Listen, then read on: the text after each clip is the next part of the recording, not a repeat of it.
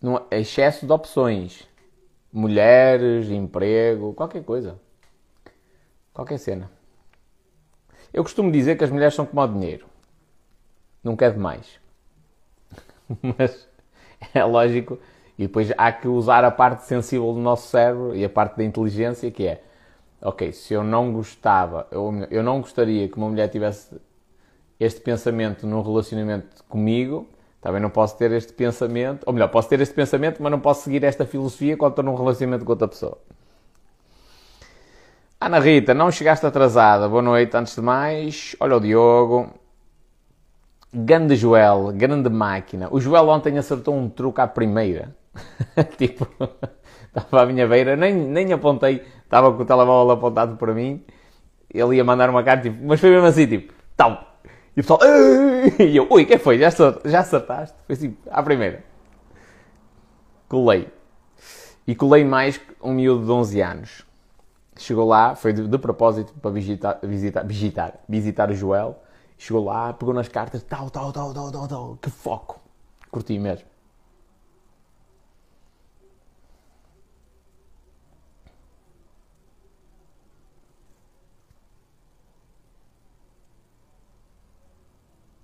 Mandei o teu vídeo ao meu chefe do ordenado mínimo. A razão por eu trabalhar tanto, respondê-lo. Já, eu já gravei vários, tens de me dizer o que é que eu dizia naquele vídeo para, para me contextualizar, senão fico perdido. Ah, para lhe explicar, deixa eu ver se eu entendi, que é para lhe explicar porque é que tu trabalhas tanto. Uh, que é, é, é, uma, é uma questão de brilho profissional, independentemente de quanto tu ganhas, tu vais trabalhar o máximo que tu conseguires, é isso?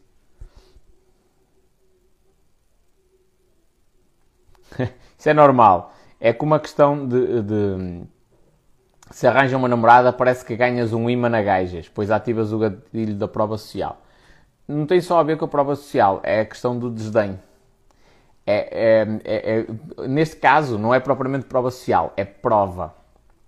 Que é, quando tu estás sozinho, não há provas de que tu sejas uma pessoa interessante. Quando tu já tens alguém interessado, aquilo prova que há alguém interessado em ti e, portanto, torna o produto, digamos assim, mais atrativo. Como é que é, Guimarães?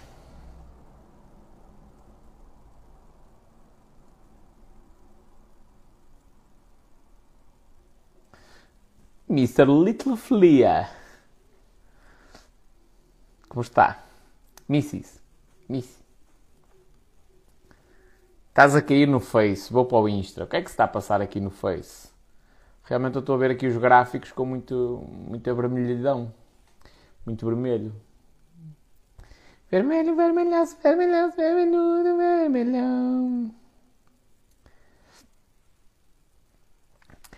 Quando é que vens a Mangualde, senhor? Temos de fazer aqui um invento potente. Anda a ver se organize. Olha, para ti até o Joel era uma cena fixe. Manda-me depois uma mensagem para a gente falar sobre isso para a gente falar sobre isso, que eu acho que era interessante. Agora deixa-me ver onde é que é Mangualde. Mostrar aqui um bocadinho do quão inculto eu sou. Que é para ver como é que eu vou para lá. Basicamente é isso. Ora bem, deixa eu ver. Mangualde. Opa, não estive muito longe ontem. Fui à Figueira da Foz. E olha, a brincar que, esteja, que te diga é num desterro. Um dia vais fazerem uma rave. Man, o Joel é da Aveiro. Viseu? Ok. O Joel é da Aveiro. É relativamente perto. Da Gafanha da Nazaré.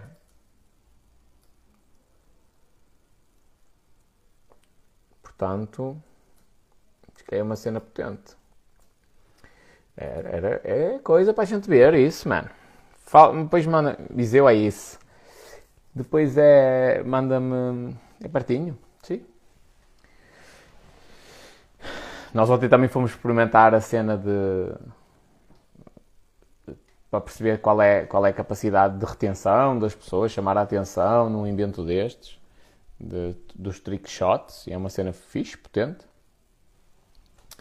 Um, pronto, é mais ou menos isso. Acho que até é uma boa cena para a gente falar. Manda uma mensagem amanhã. Acerca disso.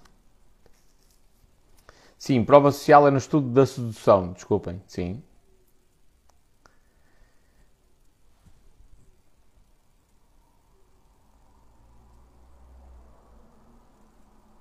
Isso que estás a dizer, hum, tornar-se atrativo, até as feromonas alteram. É a nossa percepção. É curioso que nós não temos medo das situações.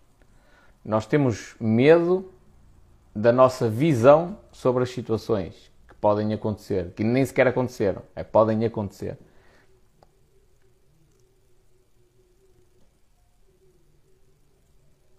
Tu agora vais-te habituar a esta vida social, ninguém te vai parar. Fazes muito bem. Bota para lá, meu filho.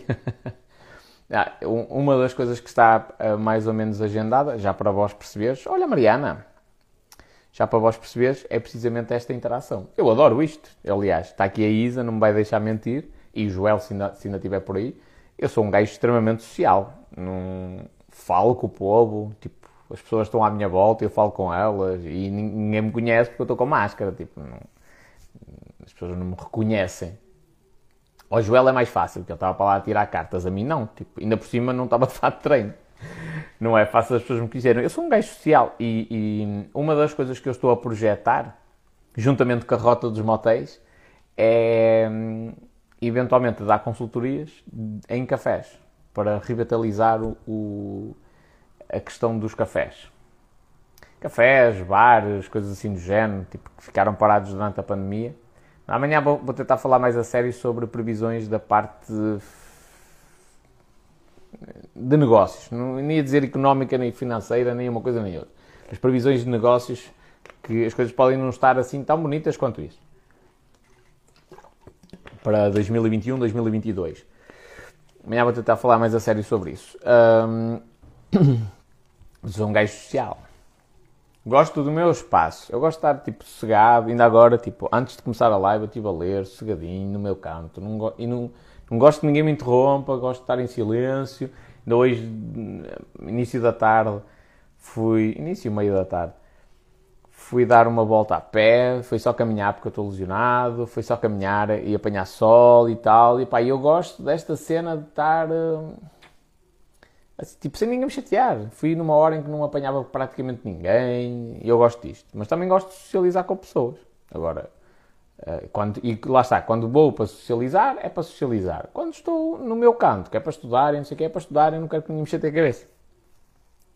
Sempre alugaste um carro para ir à Figueira da Foz? Aluguei, sim, senhor. E tem uma história engraçada.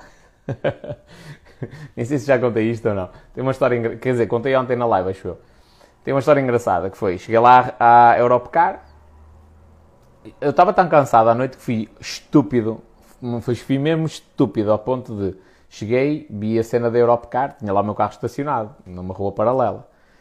E parei logo na Europcar, fiz logo a, a, a devolução do, do, do cenas, tipo, ainda tinha N de tempo para devolver. Fiz logo a devolução do carro e não sei o quê, e vim carregado até ao carro. Tipo, de sapatinho, camisinha, e com, com a com o casaco, tipo, dentro daquelas cenas da Giovanni Galli, ou melhor, não é da Giovanni Galli, aquela cena para meter o fato lá dentro, tipo, ele está sempre direitinho, dentro daquilo, com uma cruzeta e o caraças, vim carregado com essas cenas todas, garrafas de água, fatura, até ao carro, tipo, eu podia ter dado a volta, parava ao lado do meu carro, deixava as coisas no carro e ia devolver o carro da, da companhia. Uh, pronto. Mas tem uma cena engraçada que foi, a rapariga de manhã tentou-me fazer um cross-sell, duas coisas relacionadas com negócios interessantes. Primeiro, Péssimo, péssimo atendimento do, do Duty Manager, ou lá como é que o gajo se chama, do, do coordenador que estava lá das operações. Porquê? À hora que eu cheguei, cheguei numa hora em que, eh, tipo, cheguei eu e um senhor, e o senhor, pronto, chegou ligeiramente à minha frente, eu respeitei a ordem de entrada, estava lá uma senhora estrangeira, tranquilo. E ele atendeu a senhora estrangeira, a seguir atendeu o senhor, não, atendeu a senhora estrangeira, entretanto entrou uma rapariga ao trabalho, tipo, toda apressada, não sei o que, não sei o que mais, e essa rapariga chamou o senhor. Pronto.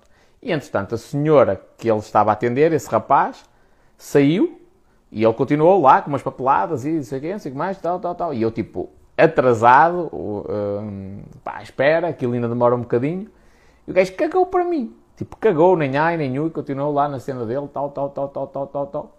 E depois acabou por atender a gaja que estava atrás de mim. porque se fez fila. Eu, foda-se, a sério. Tipo, gostava-lhe alguma coisa me ter, me ter atendido a mim, tipo, despachava-me. Eu sei que eu estava atrasado, eu podia ter forçado aquela cena, mas foi na base do respeito. Porque hum, eu fiz contas, ok, eu estou atrasado do planeamento que eu fiz, opá, mas eu já dei uma margem grande também para não haver ali nenhum inconveniente, uh, tipo, para nunca chegar muito atrasado. Pronto, e também não, não demonstrei exal, uh, estar exaltado e estar atrasado, nem nada de género. Pá, foi, respeitei, o gajo estava lá a mexer em papéis, eu não, não, da mesma maneira que eu não me gosto de me interrompam a mim, não gosto de interromper os outros. Pá, e o, gajo basicamente fez o género, caguei, o gajo que espera. Não curti a atitude. E isto é uma coisa muito importante, porque o pessoal tem muito, e eu inclusive, estou a apontar o dedo para mim e agora a apontar o dedo para os outros. O pessoal tem muito aquela ideia de vou esquematizar um emprego. Eh, eh, tudo o que eu faço na minha profissão. É bonito isso? É. Mas há uma questão que é, qualquer empresa, a peça fundamental é o cliente. Em qualquer empresa. E, portanto, a, a, a prioridade tem de ser sempre o atendimento ao cliente.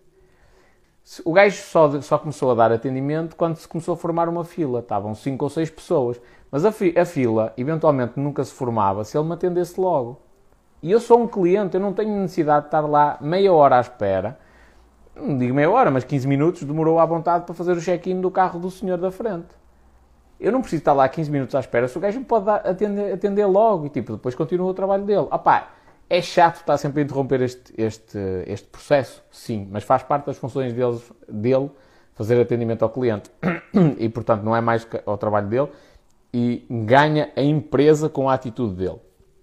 Pronto, esta cena. Segunda situação engraçada. A rapariga que me atendeu tentou fazer um cross-sell. Um deles conseguiu, foi a assistência em viagem, mais 6 euros e tal, não sei o quê. E eu, pronto, ok, siga, pode ser. Uh, o outro não conseguiu, que era por mais de 12 euros ou 16, já não me lembro certo, que era um carro a gasóleo. Eu disse, ah, acho que não se justifica. Até porque eu estava na ideia, não era de propriamente dar muito gás, mas de queria um carro que até fosse mais rápido. Uh, disse, ah, não, acho que não, é, não, se justifica. E o sistema atribuiu um carro a gasóleo. Péssimo problema. É, isto é um problema para a Europcar, na minha opinião. Porquê? Porque ela tentou-me fazer um cross-sell válido em que a empresa eventualmente ganha dinheiro por esse cross-sell, por ter um carro a gasóleo circular e tal, sei que, ok, totalmente legítimo. E depois é-me atribuído um carro a gasóleo. O que é que acontece? Eu fico com a ideia que eles só me estavam a tentar roubar 12 euros. Porque na prática, eu, pelo mesmo preço inicial, eu vim com um carro a gasóleo. não tarda estás a fazer sessões de autógrafos. Olha, ontem tive de tirar uma fotografia com a Isa. Ela disse, ai, não vamos embora sem tirar uma fotografia com o espanhol.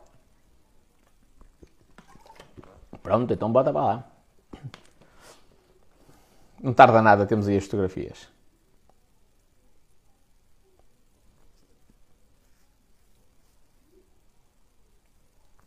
Obrigado por partilhares o excerto do livro. Preciso ler isso todos os dias. Qualquer dia faço um quadro e penduro. É mesmo assim. Nós não mudamos ninguém. Quando chegamos a uma altura em que não conseguimos conviver com essa pessoa, ou essas pessoas, afastámos-nos.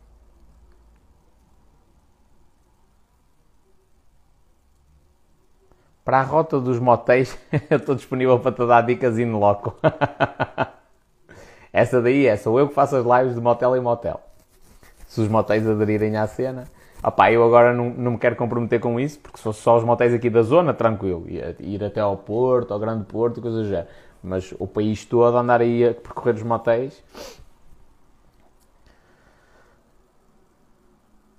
Por exemplo, as mulheres, porque não acham atrativo um homem sem outras fêmeas a disputar, o disputar. Elas leem isso como um macho fraco para acasalar. Estou cansada, estive a estudar desde as 4 horas da tarde até agora, faz mal. Períodos de 25 minutos, para. 25 minutos, para. 25 minutos, para. 25 minutos, para 5 minutos. Chama-se técnica Pomodoro. Não é que eu use propriamente essa técnica, mas o conceito é o teu cérebro chega a uma determinada altura em que estás imersa na, na, no estudo, especialmente um estudo quando não é aquele que te, tu adoras, que o cérebro deixa de reter informação. Então daí para a frente não estás a estudar. Estás ocupada, estás a fazer apontamentos, estás a escrever coisas, estás a ler qualquer coisa, não estás a estudar, porque o cérebro não está a reter informação. É preferível parar, 5 minutos, ires até ao TikTok, estás a, para o ar, olhar para o teto e depois retomas.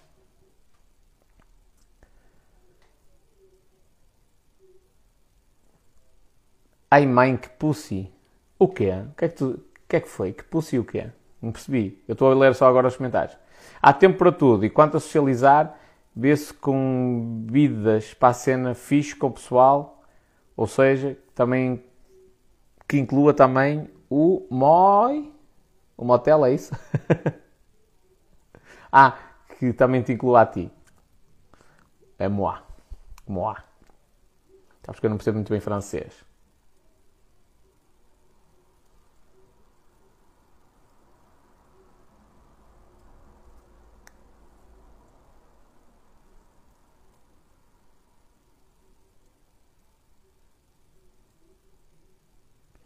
Ora bem, não percebi o que é que o Xandro disse aqui. O Alexandre. Olha, dás umas olhadas e tal e safas-te bem.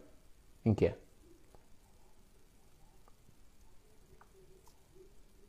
Há empregado, empregados frustrados. Ah, sim, senhor. E há o inverso. Há aquele pessoal ultra divertido. Uma das cenas, eu fui com o músico Nuno Alves, que vem, que vem a uma live comigo na sexta-feira que eu acho que ontem deitei mais tantas da manhã, quando ele acordou hoje de manhã deve ter pensado, foda-se, este gajo esteve a sonhar comigo. Estive a ouvir as músicas todas dele. Já agora, já agora, preciso da vossa opinião de fêmeas. Isto vai ser uma cena que eu, eu vou pôr aqui. Nuno Rafael Alves.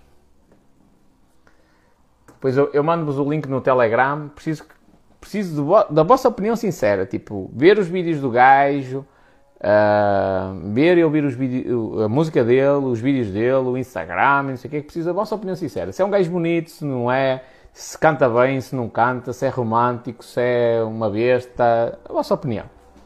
Porque eu mandei-lhe N de cenas. E uma das coisas que eu lhe estava a dizer quando a gente vinha embora, disse: Mano, é muito importante tu quebrares o gelo. Isto a propósito de quê? Uh, ah pá, não sei, acho que era a cena da, devolução da, devolução da calção, uma coisa do género. rapariga. Ora bem, não sei quando, pagou 166 euros, 100 euros é de calção, estão aqui os 6 euros, dá 66 só pelo valor total, não sei o que, sei que mais.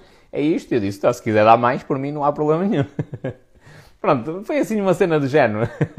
Ele disse qualquer coisa que tipo, foi engraçada, a rapariga riu-se, eu ri-me, ele riu-se, como um perdido, tipo da minha lata a dizer essa cena à rapariga. E, e, e, isto é uma cena muito importante, que é este quebrar o gelo, falar com as pessoas, da mesma maneira que eu vos contei no outro dia, foi fazer análise à rapariga. Qual é essa data de nascimento? Eu, 1 de 6 de 87. Mas porquê? Vai-me oferecer uma, uma prenda. Pronto. Isto, isto prepara as pessoas para estarem num estado de espírito de receptividade para a informação que eu estou a dizer. Não interessa se a piada é bonita ou não. É lógico que não posso ser um, ofensivo.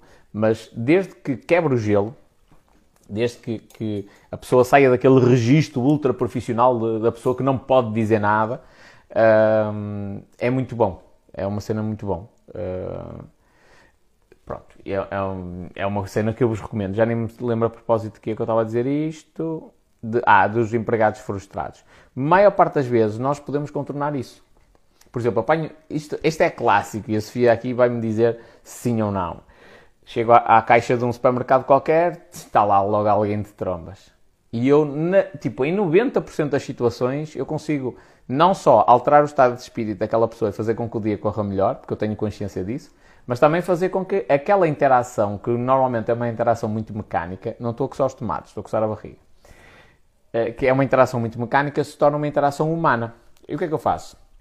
Lá, boa tarde, não sei o quê, isso é o normal, não é? E às vezes digo boa tarde duas vezes, porque eu quando chego à beira da pessoa e olho olhos nos olhos, digo boa tarde, independentemente se é a minha vez de ser atendido ou não. Ou boa tarde, aquele muito suave. E depois quando chega a minha vez, eh, a menina ou o rapaz da, da, da, da caixa diz-me outra vez boa, diz-me aí sim boa tarde e eu respondo novamente boa tarde, como está? Uh, e tenho de dizer sempre alguma coisa para, para quebrar o gelo. Uma das que funciona bem nos supermercados é Está calminho hoje. E ai, tá, sabe, ainda bem, que, ui, Deus me livre, que o fim de semana foi desconto dos 10%. Aí. E ele começa, ele ou ela, começa para ali aliviar as mágoas e, e tipo, fica relaxado. A partir daí é mais tranquilo. Uma das cenas, eu esta ainda não estou a aplicar mesmo. Já ofereci uma vez um chocolate a uma rapariga da, da, da caixa, que ela até ficou tipo assim, paralisou. E foi sem segundas intenções, tipo, trouxe chocolates e tal, eram para mim. Uh, e depois aconteceu-lhe uma cena qualquer, tipo, eu, vi que a rapariga estava meio, meio exaltada, tipo, e ai, espera só um bocadinho, mais isto, mais aquilo, porque tinha de ir buscar as moedas e tal, e disse, olha, pega para si. Ah, já sei, já, sei o que era.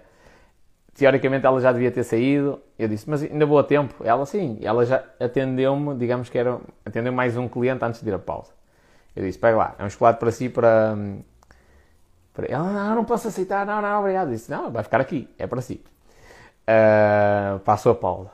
Pronto. E é uma das cenas que eu quero começar a fazer, até como uma imagem de marketing. E acho que é, é, uma imagem de marca, é uma campanha de marketing e é uma maneira que eu tenho de eventualmente quebrar, além de quebrar aquele gelo no momento em que estou na, na caixa, na recepção, ou seja onde for, depois quando a pessoa sai e vai para a pausa, tipo, ela vai se relembrar daquele momento. Então, depois de eu, de eu ter passado não é? na, na, na, caixa restadora, se calhar ela atendeu, ou ele, 10 gajos completamente estúpidos que estiveram para ali a disparatar. Eu estou a ter direito. No, no, momento em que se vai para a pausa, o que é que vai acontecer? Vai-se lembrar do que aconteceu de pior. É assim que o nosso cérebro funciona, não é? Até como um mecanismo de defesa. Mas, se eu ofereço um chocolate, a pessoa vai comê-lo quando? Quando vai a pausa. No momento em que abre o chocolate, diz: Espera aí, mas houve aqui um, um caralho que passou por aqui no, no, no dia de hoje ofereceu-me um chocolate, tipo assim, do nada. Grande cena. Isto muda o estado de espírito das pessoas.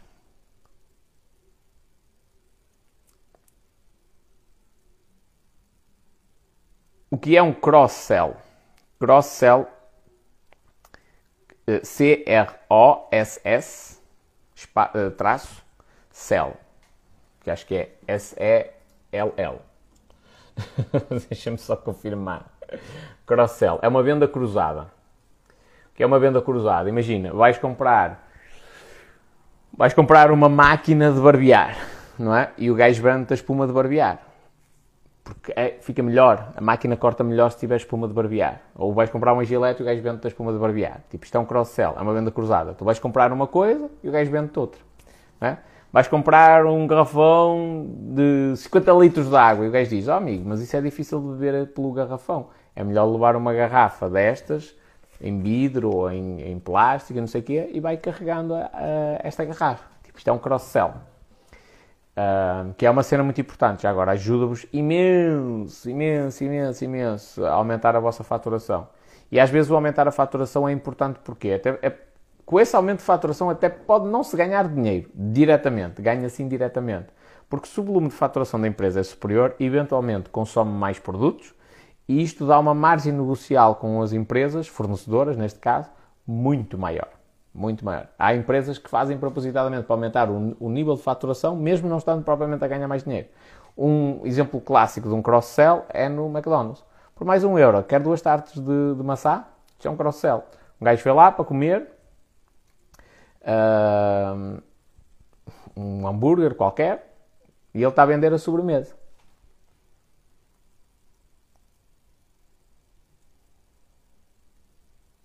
Olha, Mário. Eu posso tratar dos motéis do Algarve. Agora, resta-me saber se, se vós estáis a propor a tratar dos motéis do Algarve para vós tratares da, da operação logística para eu ir aí fazer as lives ou se me estáis a convidar para, ou melhor, se isso é um convite para eu ir às lives e ter companhia.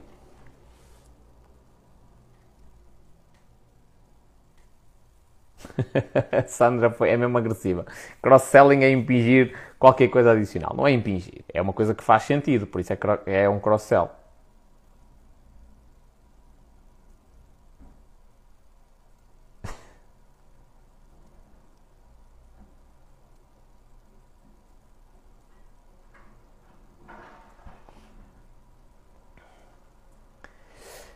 A Sofia acha atraente os homens solteiros. Ainda bem, rapariga. Ainda bem. Motéis não, não suporto motéis. Porquê?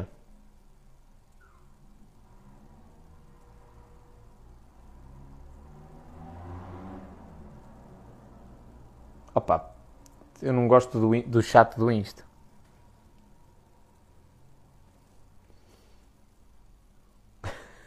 Motéis cheira a sexo. Nós é só hotéis, né? Diz a Mónica para a Ana. Mas gosto mais de hotéis. Ok, faz sentido.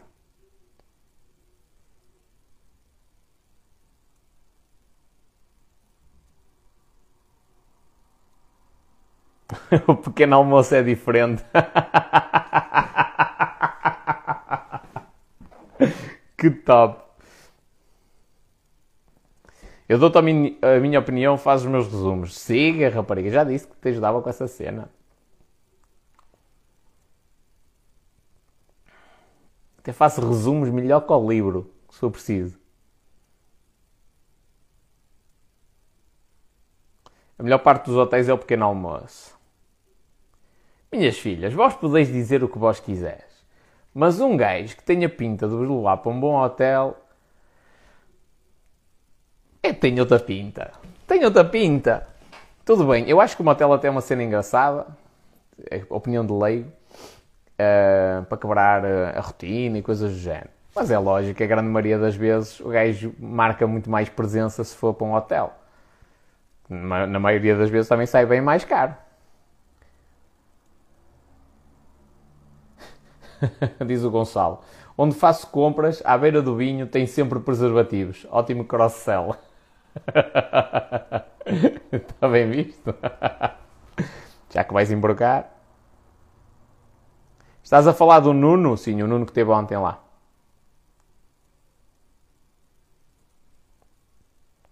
Gostas que te deem os parabéns ou não? Eu não ligo nenhum ao dia do meu aniversário. Não me importa que as pessoas me deem os parabéns.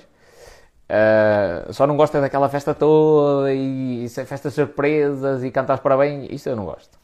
Não gosto mesmo. Tipo, não, é, é uma cena que. Ah, fico. Ai que giro, obrigado. Mas podes dar os parabéns, tranquilo. Faço dois dias depois, dia 3, é isso?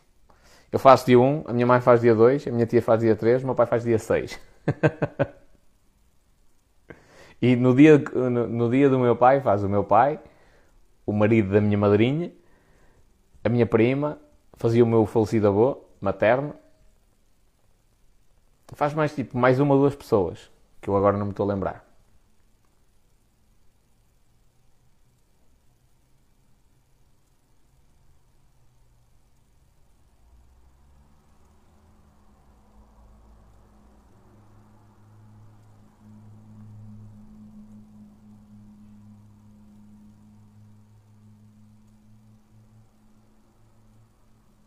Que gentil, tão fixe a cena do chocolate, muito bom. Experimenta fazer isso. Tu vais ver que o estado de espírito da pessoa muda completamente. Espanhol, tens de ir ensinar os meus doentes. Oh, mas alguns deles estão todos a, estão todos a flechar por causa da, das anestesias e cenas do género, é? Amanhã vou Rebordosa, a tua casa, buscar um chocolate, ok? Não, nem pensar. Nem penses nisso. Primeiro, porque eu sou um gajo extremamente ocupado. Tu um dia que vies à minha casa, bem podes tocar a campainha. bem podes tocar a campainha. Que tipo, não há hipótese de eu sair. Nem a polícia. nem a polícia tocar o NN tempo. Nem, isso, nem a eles eu abri a porta. Um, e tu não trabalhas num supermercado. Portanto, não tens direito a chocolate.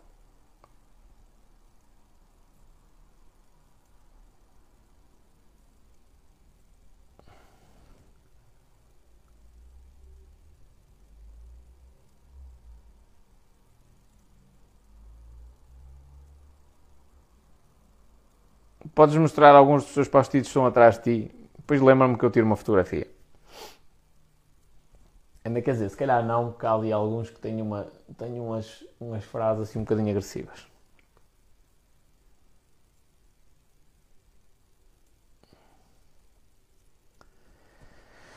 Vais fazer direto com convidados? Hoje não. Hoje não.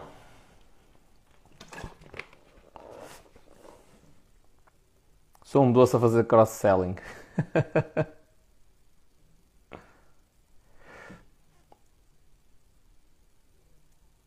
ah, é a Ana das minhas. Porque eu não gosto de motéis, gosto de hotéis, 4 estrelas para cima. Top.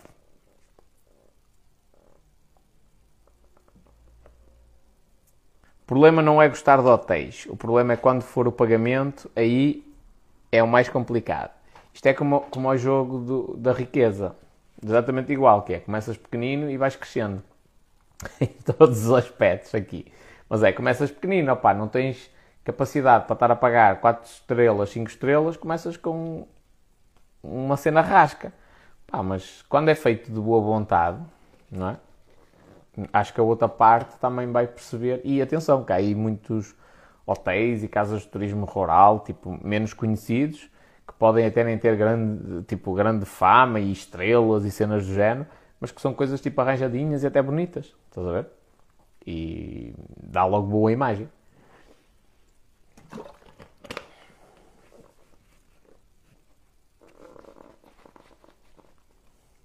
Para armar a tenda.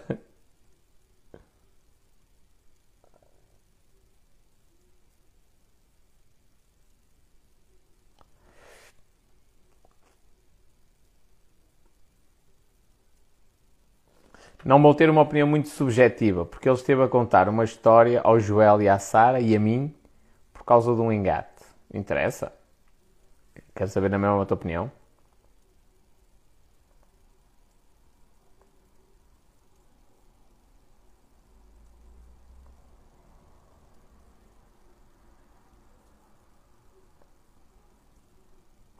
Não podes pôr uma música dele. Opá, eu tenho receio que o algoritmo detecte que é, que é música com direitos de autor e me bloqueie.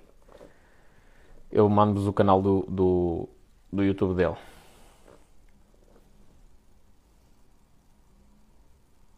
Será que posso falar com você em privado? Podes. Manda-me um e-mail. É, o, é a maneira mais rápida. Mas quem me tirar de natureza, tira-me tudo.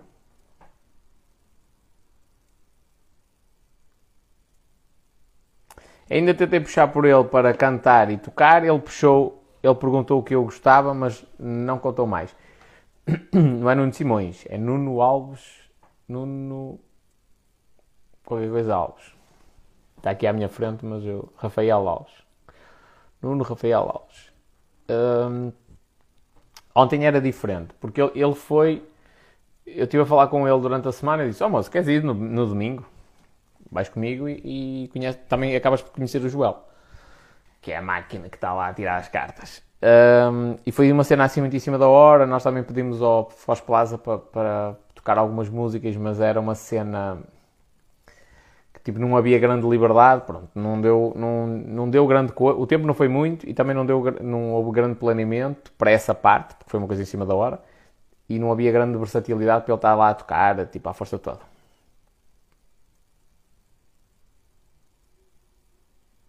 Já me oferecer para cantar no vídeo dele. Vai, manda-lhe uma mensagem, ele é acessível. Para que hotel? A 5 metros da minha casa há uma casa de férias. A minha mãe é que toma conta daquilo, é só sacar a chave. que rei. Ora bem, minha gente, vou falar agora do tema da live. Hoje não vou dar a, bater a palma para, para cortar o podcast a partir daqui, porque quero que isto vá tudo para o podcast mas vamos falar do tema da live.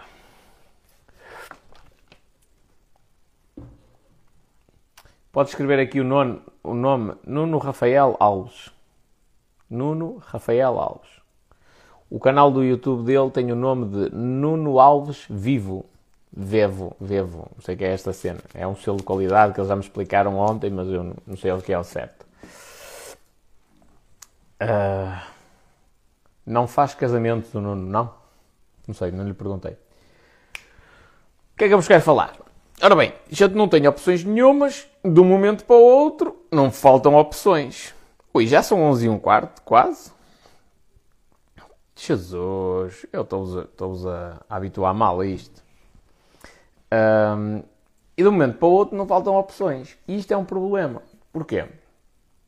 Pá, eu estava desempregado. Não tinha emprego, não tinha opção nenhuma. As minhas preces ao Senhor que está lá em cima era que me aparecesse alguma coisinha e de um momento para o outro apareceram cinco oportunidades de emprego. É um problema, porque eu agora vou ter de escolher entre as cinco e agora tenho uma decisão mais difícil. porque eu, no momento em que estava desempregado, não tinha, não tinha decisão nenhuma a tomar, não gastava energia mental. Agora que tenho cinco empresas que querem que eu trabalhe lá, eu tenho de decidir qual delas é que vai, cumpre os, os meus critérios e a qual delas eu vou dizer que sim e depois tenho de ter o cuidado de dizer não, não e não ser muito feio e desagradável com as outras. Isto é um problema. Uh, opa, e qual é que eu devo selecionar esta ou esta ou esta? Assim, em caso de dúvida, porque isto, o conteúdo aqui é simples, é, em caso de dúvida é fácil. Fechar os olhos e a primeira opção que vier à cabeça normalmente é mais acertada. Quer dizer que é certo isto? Não. Mas a primeira opção que vier à cabeça, sim, de maneira espontânea, é a opção que o vosso inconsciente, fechar os olhos mesmo, é a opção que o vosso inconsciente seleciona. E o nosso inconsciente, apesar de nós acharmos que nós é que somos ultra racionais, o nosso inconsciente tem informações que nós, por vezes, de forma consciente, não conseguimos captá-las. Por exemplo, nós às vezes falamos com alguém e dizemos assim: hum, há qualquer coisa que me diz para não confiar nesta pessoa.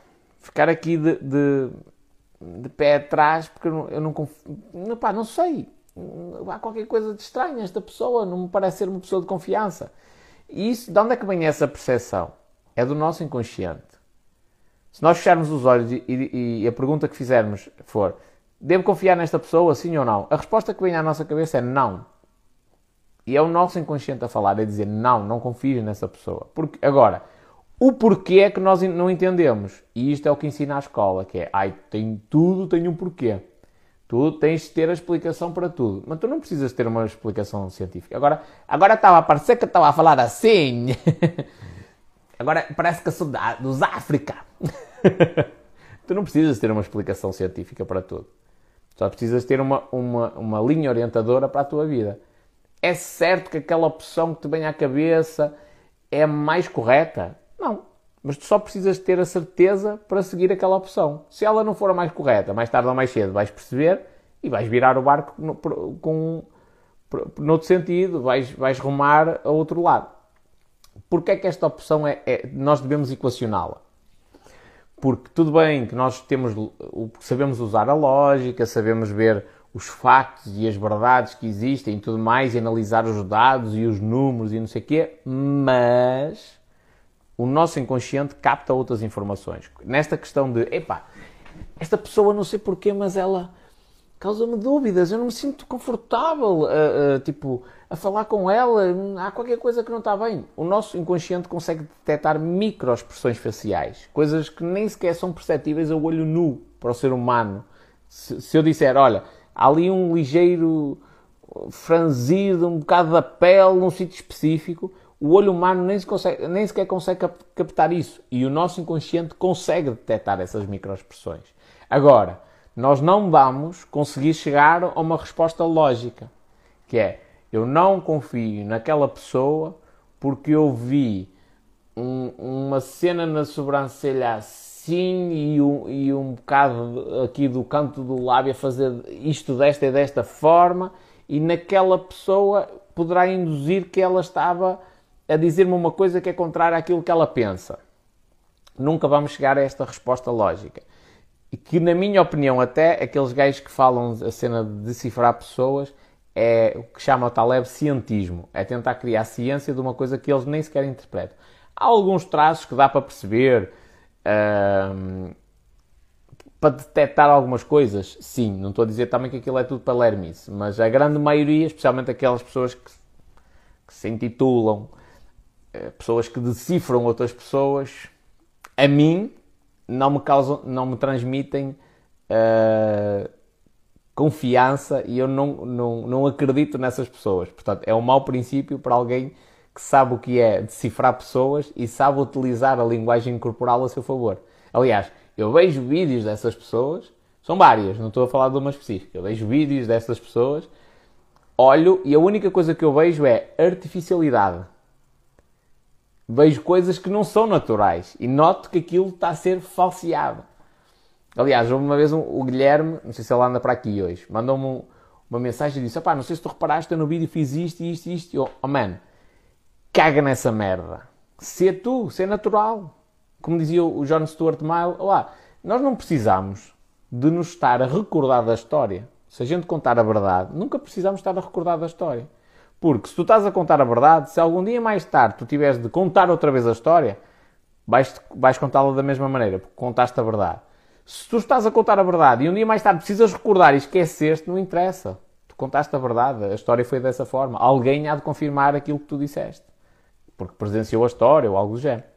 É? E aqui é exatamente a mesma coisa. Esquecer essa cena e eu fazer aqui gestos e cenas assim do género de propósito. Não faz sentido. Tem de ser é natural, tem de ser eu mesmo. E se eu, se eu estou a ser natural, se eu estou a fazer as coisas de coração, de boa vontade, não estou com maldade nenhuma, é o que eu vou transmitir. Tão simples quanto isso. Então, quando nós fechamos os olhos, nesta tipo, é, é a expressão amorosa de deixa o coração falar, é um bocadinho isto. É deixa o inconsciente falar. Estás em dúvida entre dois rapazes, não é? Uma mulher está em dúvida, esclarecer melhor, porque ainda bem para aqui um hater a dizer que eu sou gay. Uma mulher está em dúvida entre dois rapazes.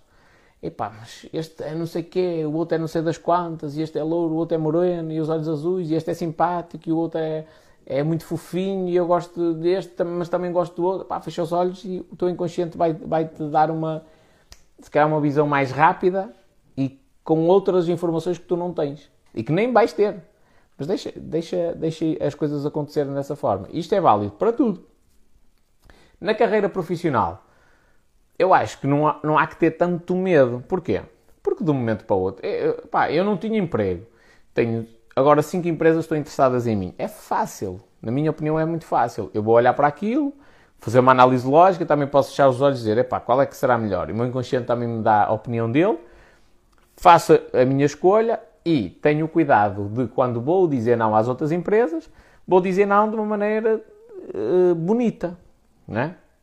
Olha, eu gostei imenso da oferta que me fizeram, eu gostei imenso da empresa, de, de, tudo que me disseram aqui, mas entretanto surgiu uma proposta, é quase um sonho, é irrecusável. Não, não é, é, na altura em que eu estou da minha vida, eu não posso dizer que não a esta, esta oportunidade. Eu gostei imenso de vós, mas é, acho que também é justo para com a vossa empresa eu não dar seguimento a isto se de um momento para o outro esta proposta poderia ser ainda mais gritante e eu teria eventualmente a necessidade de, para me realizar profissionalmente, ir experimentar. Pronto, isto é aquele não que não é dito diretamente e é deixar a porta aberta. Porque se correr mal na primeira empresa, a gente vai lá bater à porta e diz assim: olha, tenho, tenho um pedido de desculpas a fazer. Os senhores foram os mais sérios que me apareceram à frente e eu fui iludido pela outra empresa e, e, e afinal aquilo, o sonho não correspondia de todo à realidade. E eventualmente eu gostaria de trabalhar convosco, foi das empresas que mais, mais interesse me causou. Uh, a única que me tinha, tinha uma proposta muito melhor comprovou-se que efetivamente não, não era aquilo que, que, estava que ia de encontro às minhas necessidades e àquilo que eu queria. Portanto, eu gostava imenso de, de voltar a enviar para aqui o meu currículo. É possível, posso falar com alguém responsável. Pronto, então não é, não é um problema. É, a vida é assim. Eu, eu, ainda hoje eu estava eu estava Estava a ouvir um empresário a falar e ele estava a dizer: aquele povo que diz não, vai correr tudo bem, está errado. Está completamente errado. Não vai correr tudo bem. Vai haver muita merda no meio do caminho. Tipo, um gajo vai se espetar ao comprido várias vezes ao longo da vida. Muitas vezes. Agora, um gajo tem que ter a atitude positiva, mentalidade positiva e ser realista e dizer assim: ok, vai correr mal. Algumas coisas vão correr mal. E quando correr mal, eu estou aqui. Vamos tentar prevenir antes, detectar o máximo de cenários possível, possíveis para, para me, me, prevenir, angariar as ferramentas e as pessoas que eu preciso para, para evitar males maiores. Uh, e depois, quando as coisas derem, derem para o torto, estou aqui, pronto para ir à luta. Uh, isto, é, isto é uma cena muito importante. Porquê? Porque a escola. Eu, cada, eu hoje fiz uma correção a um, um gajo licenciado. Sei lá. É um gajo mais do que licenciado. Não é? Uh, e fui eu que lhe fiz a correção, porque ele está a fazer as coisas da maneira que a escola ensina. A escola ensina a fazer uma coisa de maneira linear. E não pode, o mundo real não é assim e cada vez mais, porque nós hoje em dia estamos rodeados de informação, portanto há, há que ser, ser, mestre na arte de, de, de, conseguir nos destacarmos no meio de tanta coisa. Portanto, a, a fórmula dele não funciona. Independentemente de quem lhe ensinou, da competência que tem, do dinheiro que ganha, não funciona.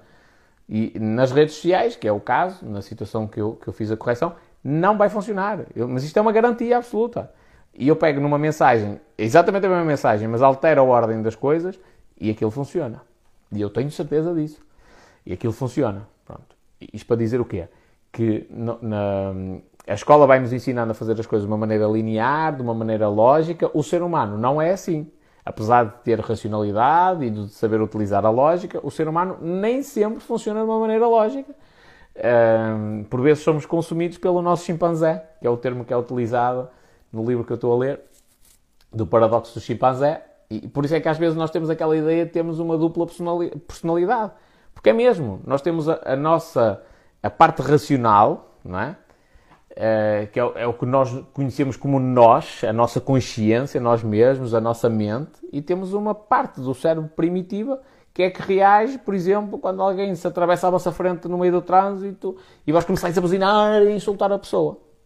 É? Racionalmente faz sentido isso que se está a fazer? Não, claro que não. Então nós não somos seres humanos, conscientes, donos de, da razão e tudo mais. Um ser humano consciente diz assim, epá, este gajo foi uma besta, é verdade, mas eu sou uma pessoa ultra calma e nem me quero chatear, não quero acelerar o meu ritmo cardíaco, portanto vou-me manter sereno, não vou exaltar, opá, o senhor ou a senhora foi uma besta, mas pronto, eu não, não vou deixar contagiar com isso, não é? Mas não é isso que acontece, na maioria das vezes a gente exalta-se, nem que seja dentro do nosso próprio carro, mas nós exaltamos-nos, porquê? Porque temos uma outra área do cérebro que é mais primitiva e ela mesma fica responsável por essa cena.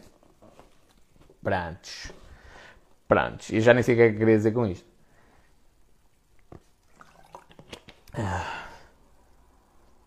Que era a propósito do nosso inconsciente. E o nosso inconsciente tem muitas informações que nós não temos. Ui, não me fales de trânsito. Tens de controlar isso, minha filha.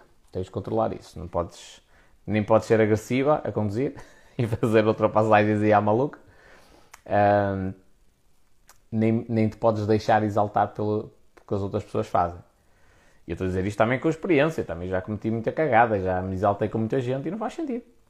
Aliás, uma das coisas que eu hoje fico extremamente feliz é não tenho pressão de horários. Cheguei mais 15 minutos, 15 minutos mais tarde cheguei. Eu gosto de chegar à hora na cena, oh, mas é. Vou a um sítio qualquer, não marco hora. Tipo, tenho de ir. Um ao Porto. Pá, vou na minha paz, sossegadinho, a aproveitar aquele sol que a gente leva quando está dentro do carro. Tenho, divirto-me nisso. Eu controlo o que eu quiser. Não, senhor. Tens de controlar porque esse, esse descontrole que existe uh, no trânsito uh, faz-te mal é a ti, não é às outras pessoas. Faz-te mal é a ti. Uh, sabes que eu sou, eu sou um gajo muito rigoroso. Em frente à minha casa, ou melhor, nas traseiras da minha casa, há um passeio e o pessoal estaciona em cima do passeio. Tem, tem uma estrada, tipo, tem, tem, que são tipo duas vias, tem espaço para estacionar quer de um lado, quer do outro, nessas duas vias, além do, dos estacionamentos que existem todos no centro da cidade, e depois, além da quantidade de estacionamentos que existem, ainda mais distantes. Mas o pessoal, mesmo havendo espaço nesses estacionamentos todos, estaciona em cima do passeio, que eu acho que é uma falta de respeito para com os peões especialmente com, com as pessoas que têm mobilidade reduzida e eventualmente precisam do passeio mais do que qualquer outra pessoa. E sempre fui assim um bocadinho intolerante em relação a isso, tipo, enervava-me mesmo o pessoal. Até que houve uma altura em que eu vi uma senhora, por exemplo, ainda no outro dia me cruzei com uma senhora assim, opa, uma senhora com muita idade. Eu arrisco-me a dizer que tinha de, acima de 80 anos mas acima de 70 tinha. 70 tem muitos. Tinha. Um, opá, e eu olhei para a senhora com a dificuldade que ela vinha, tipo, foi às compras, a dificuldade que ela vinha a pegar na, nas saquinhas dela. Um, entrou dentro do carro, tranquila, ligou o carro, seguiu tipo o caminho dela, muito devagarinho e tal, opá, dá uma certa pena. É? é, a realidade é que sim, ela estava, estava estacionada em cima do passeio, não devia. E se calhar também não tem as melhores condições para fazer manobras e estacionar o carro em condições. É verdade. Pá, mas por outro lado fico feliz, porque ela da idade dela ainda conduz, ainda tem autonomia de vir às compras sozinha. Pá, estás a ver? Tem de haver um bocadinho de compaixão.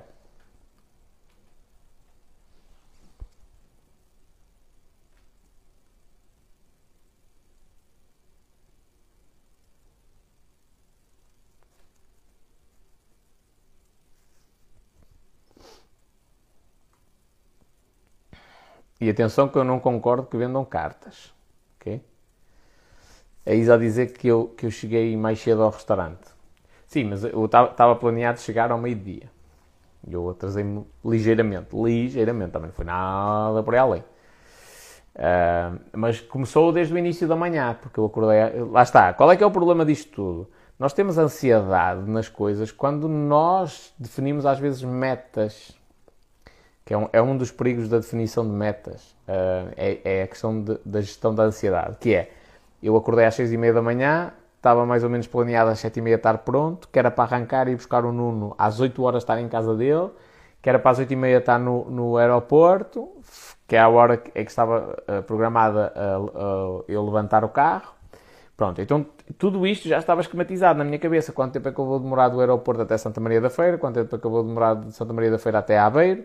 Quanto tempo acabou de demorar a beira a Figueira da Foz, em quanto tempo acabou de chegar lá, tá, tá, tá, estava tudo esquematizado. Juro mesmo, juro. Eu pareço um gajo desarrumado, mas até sou.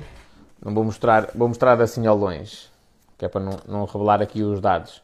Mas, tipo, tenho aqui os quilómetros e os minutos que demora a chegar a cada um dos destinos e tal. Pronto, eu fiz as contas por alto, já até a contar com o tempo de levantar o carro e não sei o quê, não sei o que mais. Pronto, o que é que acontece? Eu cheguei quase às nove, não, já passava das nove, acho eu, quando eu cheguei ao aeroporto, ou seja, meia hora de atraso.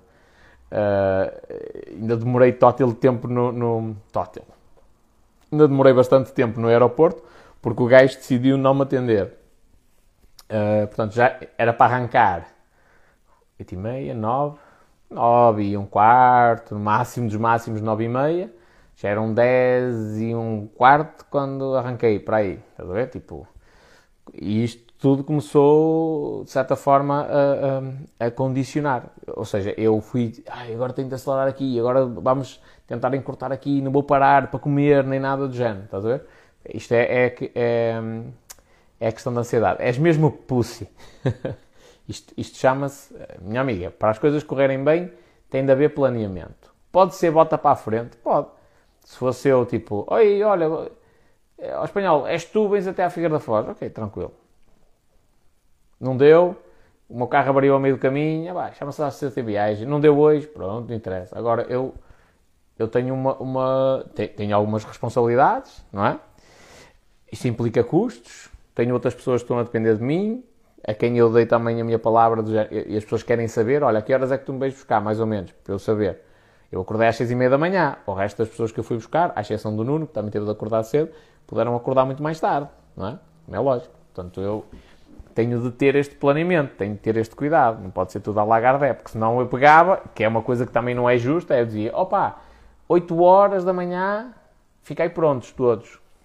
Não, não é justo. Então, se eu passei quase às 11 horas da manhã para ir buscar o o Joel, porque é que, eu tinha, porque é que ele tinha de estar pronto às 8? Ele para estar pronto às 8 e acordar tipo às 6 e meia ou 7 horas da manhã para tomar um banhinho, para se preparar, tomar um pequeno almoço e não sei o que, estava pronto às 8 e até às 11 estava a olhar para, para a parede. Não é? Para a próxima ligas para a Sofia Uber, ainda vais a dormir. Tem direção assistida, eu guio e tu assistes. Olha, era fixe. Curtia. Mas, mas primeiro, é, para eu fazer uma viagem dessas, mesmo relaxada, tenho de te ver a conduzir a, tipo, durante bastante tempo. Mesmo relaxado, quero dizer. E, e mesmo assim, não sei. Não sei mesmo. Para mim era uma cena que dava muito jeito, porque se eu tiver, se eu não for a conduzir, hum, o Abel está em Rebordosa, como é que é, companheiro? Vou até a tua casa. Só se quiseres vir dormir de conchinha comigo. Um, eu, para mim dava-me jeito ir no banco de trás, ir a produzir conteúdo o caminho todo. Enquanto eu ia falando com as pessoas, alguém ficava a gravar e ia produzindo conteúdo. Agora é lógico que se eu for no, no, lugar do condutor, estou, estou com atenção à, à estrada, estou com atenção às placas, estou com atenção ao GPS, estou com atenção à conversa, mas não posso dar aquela atenção uh, devida, não é? Adormecias, uma condução pacífica. Então, se é assim, eu curto. Eu curto. Eu sou mesmo um gajo tranquilo também a conduzir, mesmo bagarinho. Ainda ontem, mesmo apesar de estarmos atrasados e coisas do género, tipo, no máximo se apanhar alguma multa é uma é leve. No, e deixar a velocidade é leve. No, e aos 150 cheguei, acho eu. Provavelmente ia agarrado à porta a travar o tempo todo. Também é, é, é muito válido isso. é muito, muito válido. Estou sempre a travar eu.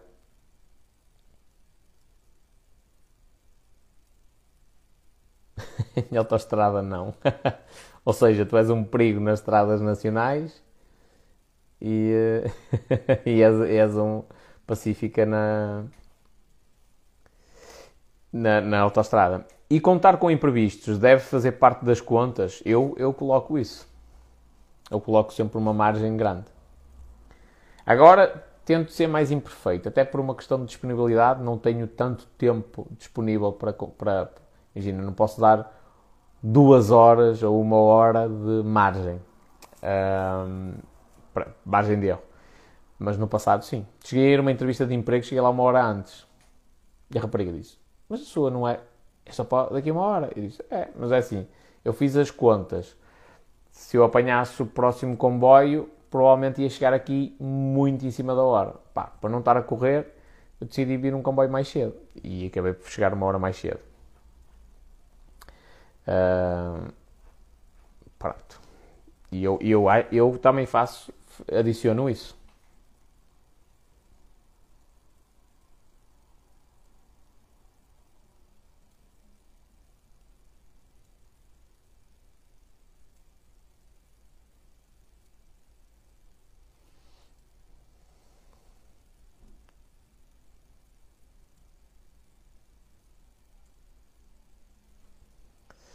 Espera aí, deixa eu ver aqui os vossos comentários.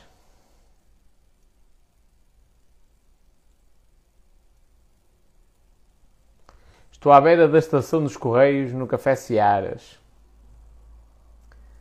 Searas. Esse é ao lado do Antíqua, não é?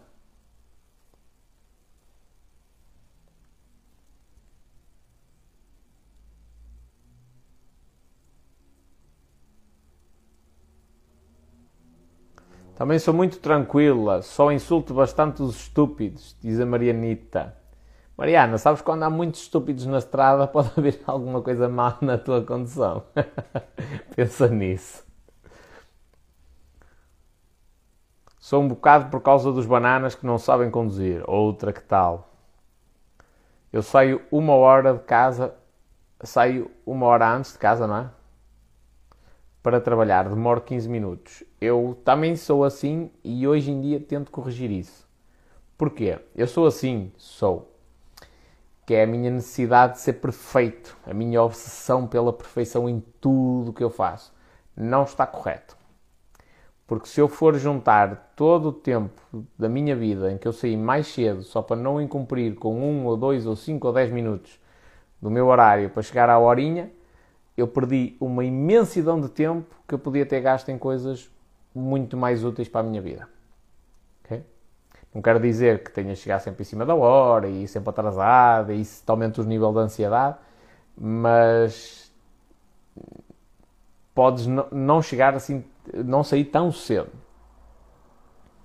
Ou então, usas esse tempo, tipo, olha, vou chegar mais cedo, só que em vez de ler em casa, vou ler dentro do carro antes de entrar para o emprego. Ok, então aí tipo salvaguardaste duas coisas, que é salvaguardaste que chegaste a tempo e salvaguardaste o facto de que utilizaste esse tempo em excesso, não é?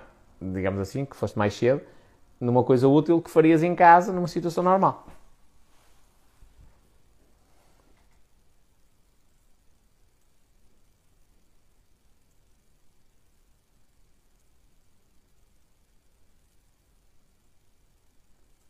Não conheço bem isto. Sou de Paredes, moro perto da casa do Benfica, ao lado do Intermarché. Conheço o Intermarché.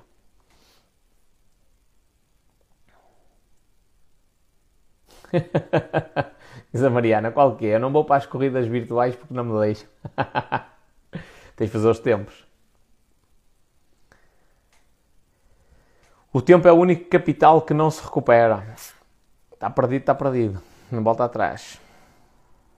Olha a dona Catarina Vinhas. Opa, puta que pariu o chat do Insta. Um gajo quer ler os comentários, esta merda está sempre a, a.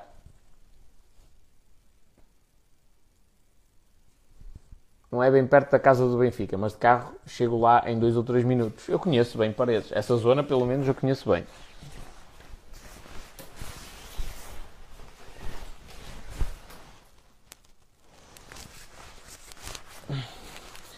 Olha, o meu próximo negócio vai ser tintas para cabelo, mercado em expansão.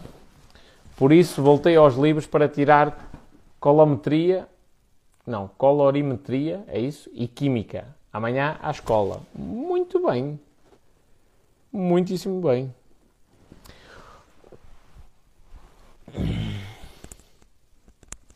Uma vez dei um dia de margem para uma viagem para a Hungria. Deram-me uma carga ultra leve. Conclusão: cheguei dois dias antes do previsto. Isto na parte de caminhonagem. Tens de vir cá gravar um TikTok comigo, falar sobre negócios. Tranquilo. Hoje, hoje não dá, mas um dia destes podemos combinar. Atenção, é bom que o pessoal tenha a percepção que eu não sou um TikToker de chegar lá, montar uma ring light e andar a fazer dancinhas para, aquelas cenas. Ok? Sou gajo para gravar N de vídeos, N mesmo, a falar sobre cenas de negócios e cenas motivacionais e desenvolvimento pessoal, mas não sou, não sou um gajo de, de estar a gravar a gravar vídeos. Aliás, estive a falar com o Nuno. O Nuno, o Nuno é, já foi campeão nacional de natação. Uh, tinha como objetivo, e ainda tem, ir aos Jogos Olímpicos. Uh, é um gajo que nada e não sei o quê. Chegou a ter um coach de, de treino mental, é? de alta performance. E era curioso que eu estava a falar com ele e dizia: Olha, e isto já fizeste? Ele, já fiz com o meu coach isto, e isto, isto, isto, também. E não sei das quantas, e também. E, e eu, eu, ontem estava a falar com ele, estava-lhe a dizer: Man, tu pagaste a um coach de alta performance para, para, de, alta performance para te estar a falar sobre isto. Não achas esquisito um gajo, um Zé Ninguém, ter o 12 ano, saber mesma, as mesmas merdas, está-te a dizer as mesmas técnicas? E ele, realmente? Eu disse: Pois é. Pois é. Olha a linguagem, pá. O que é que eu disse mal?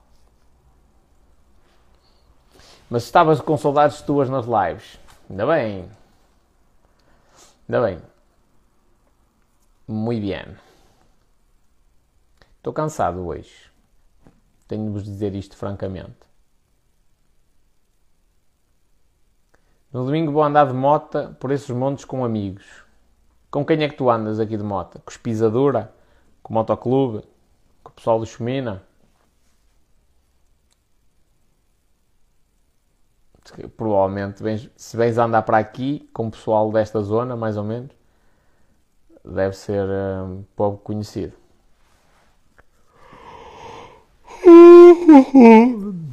Estou com sono, minha gente. Tô com sono.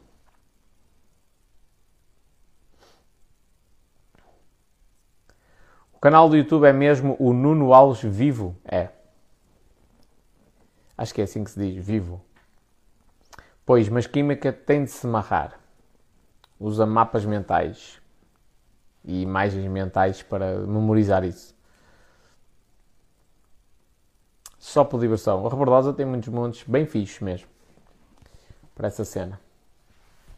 Para andar aí de moto, para trás para a frente. Rebordosa é fixe. Juntámos-nos 5 ou 6 e damos umas voltas. A Ana Rita também já está a acusar pressão, também já vai dormir. Dorme bem, descansa, que é para amanhã começares aí uh, a escrever outra vez as cenas eróticas. Eles é, eles é que me vão dizer os caminhos para aí. Muito bem. Já deu bitinho, diz a Mariana. É verdade, também já estou cansado. Cansadíssimo mesmo. Ainda nos vamos encontrar ao espanhol. Não pode ser só trabalhar. É verdade, eu vou começar a sair de casa. Neste, nesta altura está complicado, porque eu tenho aqui alguns projetos em mãos que me estão a, a roubar bastante tempo e subir a equipa e formações e coisas do género é uma cena que demora, mas é tranquilo. Eu faço questão de conhecer toda a gente pessoalmente.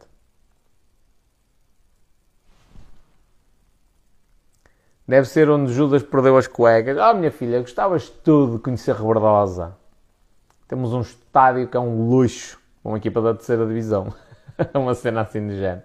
Gostavas tudo de, de, viver aqui nesta zona linda. É verdade, tu já estiveste em Rebordosa. Estás para aí a falar, mas estiveste em Rebordosa.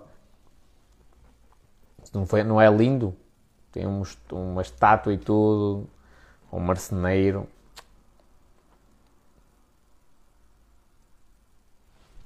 Temos de ver o fiche da Rebordosa. Não é da Rebordosa, é de Rebordosa. É em Rebordosa e de Rebordosa.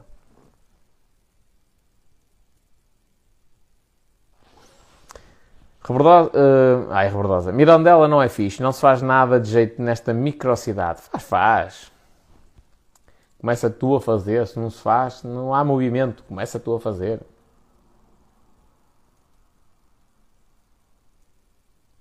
Já estou decidida, foste mesmo muito, mas muito útil.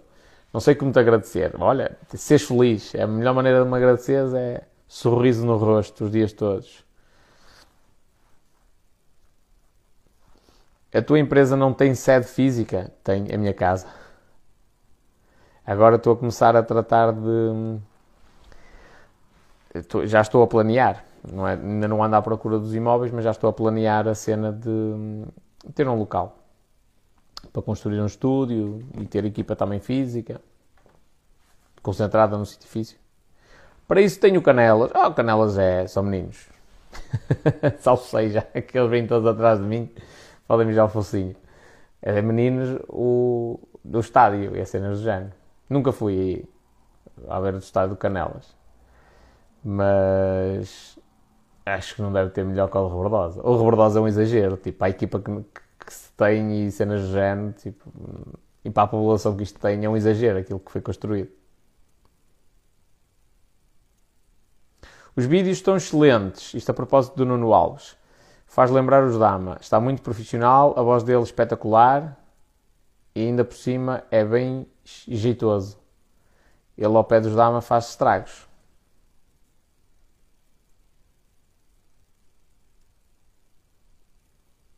A noite então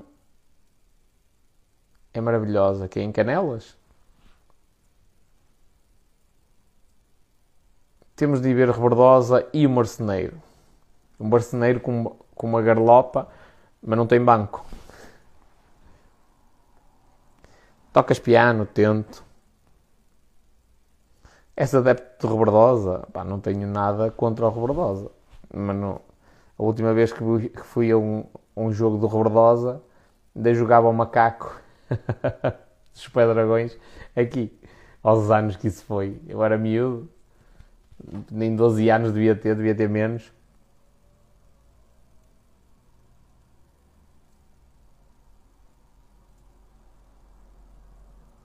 Continua assim e não demora a passar de Tesla aqui à porta. A ideia é um bocadinho essa.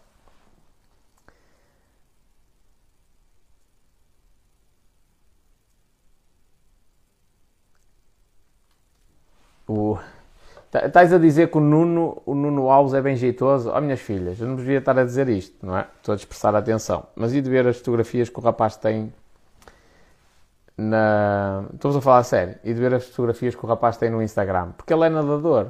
Uma das cenas que eu lhe disse, quando estivemos a falar, oh, moço, tens de aproveitar a tua imagem, o teu físico. Porque, tipo, ele tem tem tudo definido. Tem, tipo, tem o six-pack definido, está magrinho, é um nadador, a natação exige muito.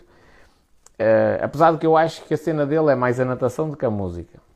Mas o trabalho dele na música. Ó oh, Henrique, tens de ir ver o, o, canal do YouTube do Nuno. Nuno Alves Vivo, Vevo, aquela cena. Tesla vai ser o teu carro de serviço. Pá, pois vai. Depois meto o autopilot, vou na autostrada a gravar TikToks. e, uh, e, e, é assim a minha vida.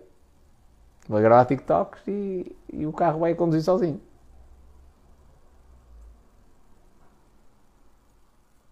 Adorei as meias e as máscaras. Ainda bem que o dizes, vou ver. E o TikTok, que é o meu ou do Nuno?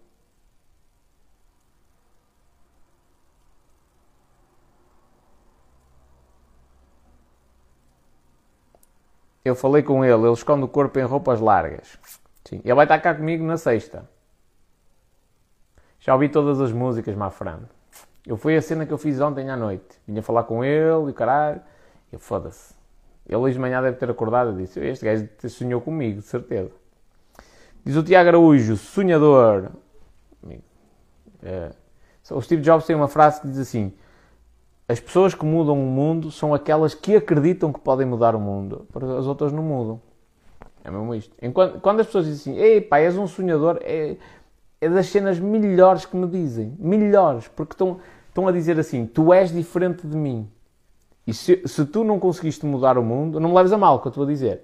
Se tu não conseguiste mudar nada, e se não conseguiste chegar a um nível de riqueza extrema, quando tu me chamas sonhador, só, só, só me estás a dizer que eu estou realmente no bom caminho.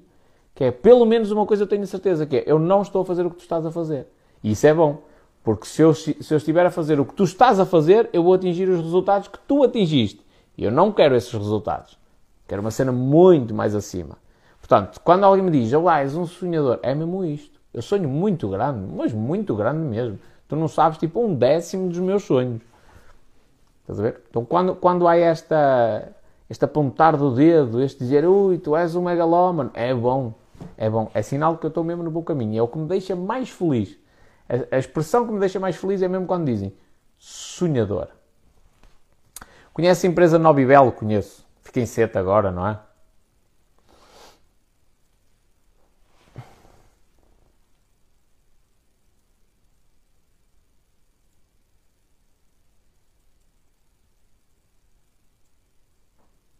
Tchau, Sandra.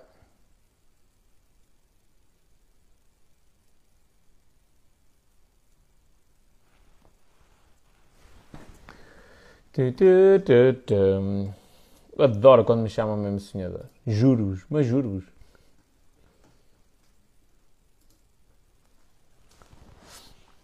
Eu até hoje não conheci. Aliás, até hoje todas as pessoas com quem eu falei, e atenção que eu tenho, eu tenho, felizmente, nem toda a gente se pode dar ao luxo de fazer. Eu tenho a possibilidade de privar com pessoas de vários estratos sociais, pessoas muito diferentes, com fontes de rendimento totalmente dispares, gente muito pobre, gente muito rica. Tenho essa facilidade. Ou tenho essa felicidade que acho que até é, é o melhor. E é curioso que sempre que eu falei com pessoas extremamente ricas, nenhuma me chamou sonhador. Nenhuma, nenhuma. Uma única. Porque é, eu, eu acho que tem a ver com isto. Em relação aos outros, tipo, de classe média para baixo, tipo, média alta, vá, que o pessoal agora tira uma licenciatura e ganha uns troquitos a um bocadinho a mais do que ao salário mínimo, acha que é ultra rico. Uh, mas de classe média alta para baixo, já N de povo me chamou sonhador. Mas de, dos gajos da riqueza, de muita riqueza, melhor dizendo, não houve um único que me tivesse chamado sonhador. Um único. E agora, fazendo uma reflexão, eu até acho isto um facto curioso. Não é? Porque isto mostra também o traço da personalidade dessas pessoas que construem. E atenção, não é pessoas que são ricas porque herdaram, coisas do género. É pessoas que constroem riqueza. Isso mostra que elas, elas também acreditam nesta, nestes sonhos, nestas ideias megalómanas. Aliás, eu falei com alguns e eu olho para eles e digo: Ei, este gajo está muito avançado. É mais maluco do que eu. E gosto disso. E gosto ainda mais. O, o... Espera aí que o, o Tiago respondeu.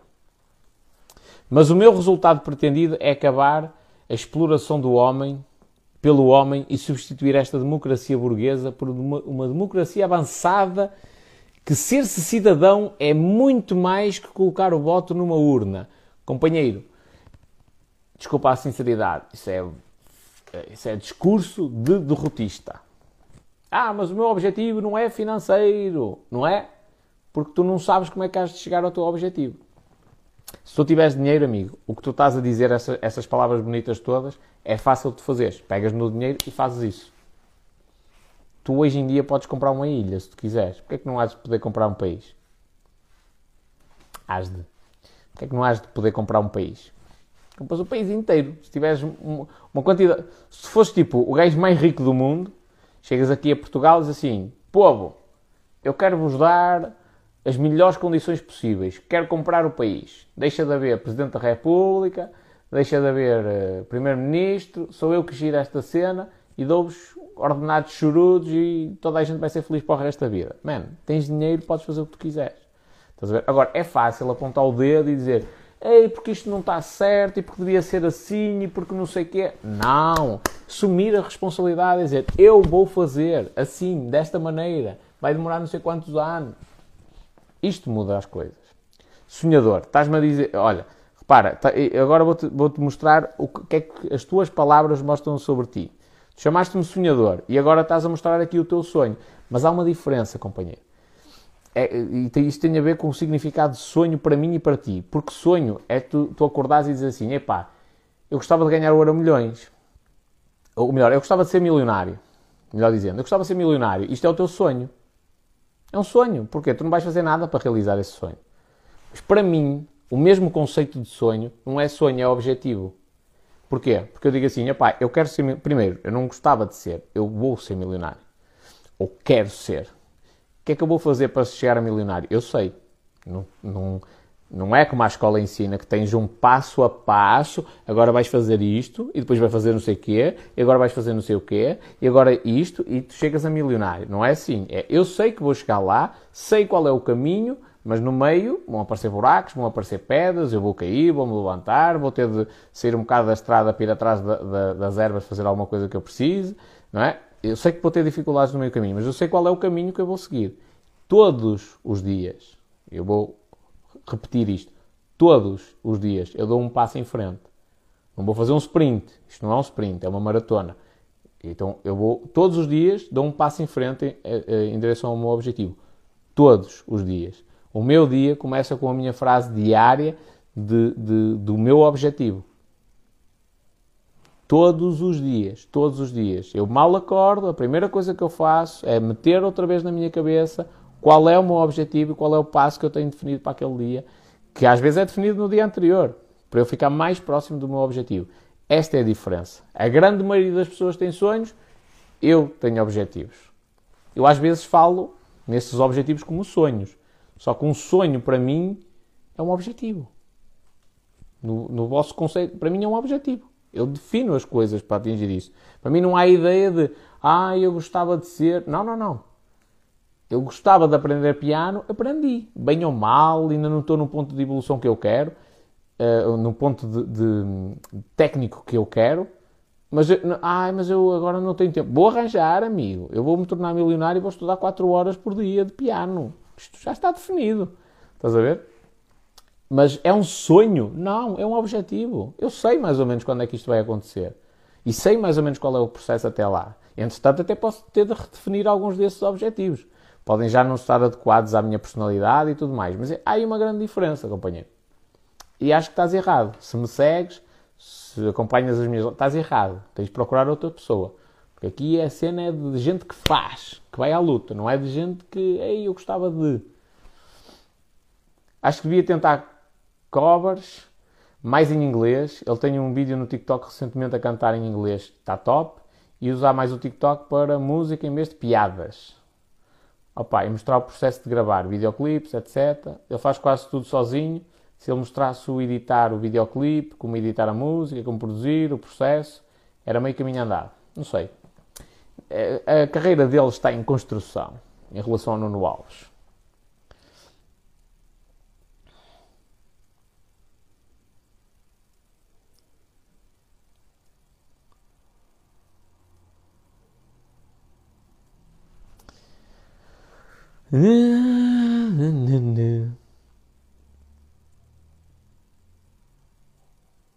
Conheço o Tim Vieira, conheço o, o, do Shark Tank e já, já vi várias cenas dele, gosto do gajo, não o conheço pessoalmente.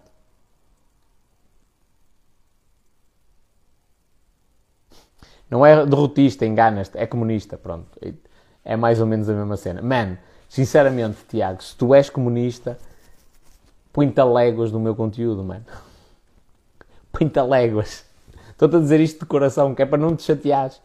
Porque se há, se há ideologia que eu acho que nunca vai vingar e que eu faço questão que nunca vingue, é o comunismo. Não é. Não é, é, é, é, em teoria, se calhar aí umas coisas engraçadas. Na prática, a ideologia que é pregoada pelo comunismo é uma coisa completamente ridícula, na minha opinião. Até porque não faz sentido. Não, é? não, não, faz sentido nenhum. Porque nós não vamos. É, essa cena do ser humano pelo ser humano, man, é cena de gajos derrotistas, volto a dizer. Eu conheço um. Olha, conheço o maior comunista aqui da minha zona, ganha a vida a vender o jornal do Avante, estás a ver? E vinha discutir comunismo comigo no café às duas da manhã. Mano, daqui a 10 anos eu vou ter, vou, se calhar vou andar aí de Ferrari para trás para a frente. Eu não vou, de, de, de, eu não vou uh, dividir um único cêntimo com ele. Um cêntimo não dá, mas se eu tiver dois cêntimos, não vou dividir com ele. Um único, um euro, dois euros, não vou dividir. Não vou, mas isto é uma certeza que eu te dou absoluta, que como é cagar para as condições de trabalho que ele tem na empresa onde ele trabalhar, que espero que nunca tenha de trabalhar para mim. Espero mesmo que nunca tenha de trabalhar para mim, porque a vida dele vai ser um inferno. Porque ele está habituado a andar a vender uh, o Jornal do Avanto, as assinaturas do Partido Comunista Português, para sustentar ali um, um bando de macacos, sem ofensa. Uh, e eu estou habituado à firmeza de fazer as coisas. Estás a ver? Eu saía do café, ele ia para lá ver uns finos e vender os jornais dele e essas merdas, e depois vinha embora, ia dormir e coisas do género. E eu saía do café às quatro da manhã, às vezes, ia trabalhar. Direto. E às vezes não descansava, e agora o gajo continua a vender os jornais lá na vidinha miserável dele, e eu, eu trabalho 10, 12, 16 horas por dia e que depois no futuro vou dividir a minha fortuna com ele? Claro que não, amigo. Mas claro que não. E ele vai ganhar o salário mínimo, se é que ganha isso ou perto disso, para o resto da vida dele. E isto é o que é justo. Isto não, o ideal de a divisão de lucros, não, isso não é o que é correto. O que é justo é isto: é eu esforço mais, eu trabalho mais, eu estudo mais, eventualmente até posso ser mais inteligente, ganho mais do que ele. É isto que é justiça.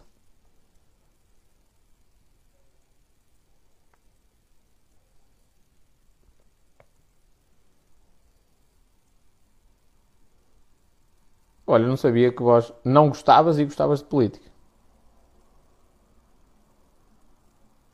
Eu, é assim, eu gosto de política, não gosto da política atual.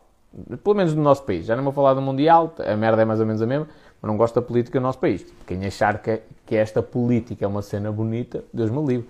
Tipo, estamos rodeados de esterco, literalmente.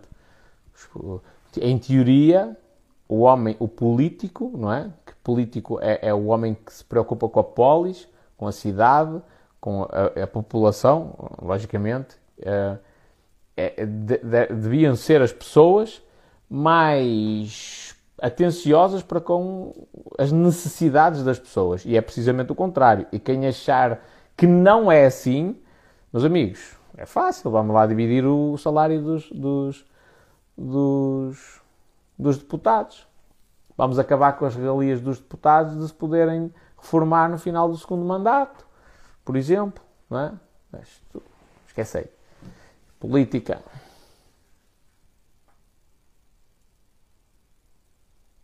Estou à espera que o espanhol se candidate. Nunca vai acontecer.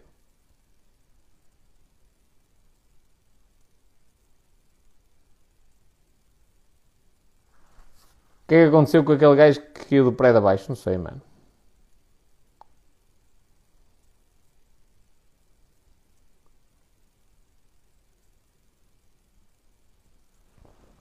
Ele nunca foi ao The Voice, foi aos castings, a propósito de Nuno Alves. Sempre é uma ajuda para lançar a carreira, mas ele tem 30 anos, tem cara de puto, mas tem 30 anos. Não é propriamente o mais indicado. E tem ali alguns problemas que ainda tenho de resolver, a nível de marketing.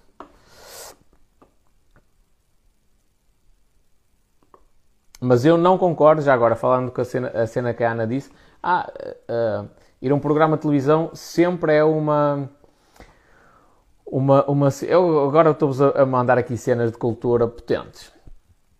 Uh, ir a um programa de televisão sempre é uma cena porreira para, para dar um, um, um empurrãozinho à carreira. Não concordo. E o melhor exemplo disso é aquele gajo, o Filipe Pinto, que ganhou os ídolos. Esteve no programa, teve a pensar em não avançar porque não queria ficar associado a um registro pop. Depois avançou Olha a importância de darmos uh, uh, atenção ao nosso, ao nosso inconsciente. Avançou, ganhou um concurso e tal, andou ali tipo um ou dois anos na moda de cima, Deus me livre, e agora? Não é? Não estou a dizer que não seja músico profissional e que não viva daquilo, mas e agora? O que é que é a vida dele? Adiantou? É, o concurso? Não. E a mesma, a mesma opinião que eu tenho em relação aos concursos tem o Sequeira Costa, que é um pianista português, muito conceituado mundialmente, que está no Kansas, ou lá o que é, na universidade, lá do Kansas, a, a, dar aulas de piano. E ele disse: Eu não quero a vida de um pianista de concerto. Um pianista de concerto é uma máquina para o agente dele ganhar dinheiro. O agente marca-lhe concertos a torta e direito, o gajo não tem vida própria e basicamente só tem de estudar e tocar piano para, para o agente ganhar dinheiro.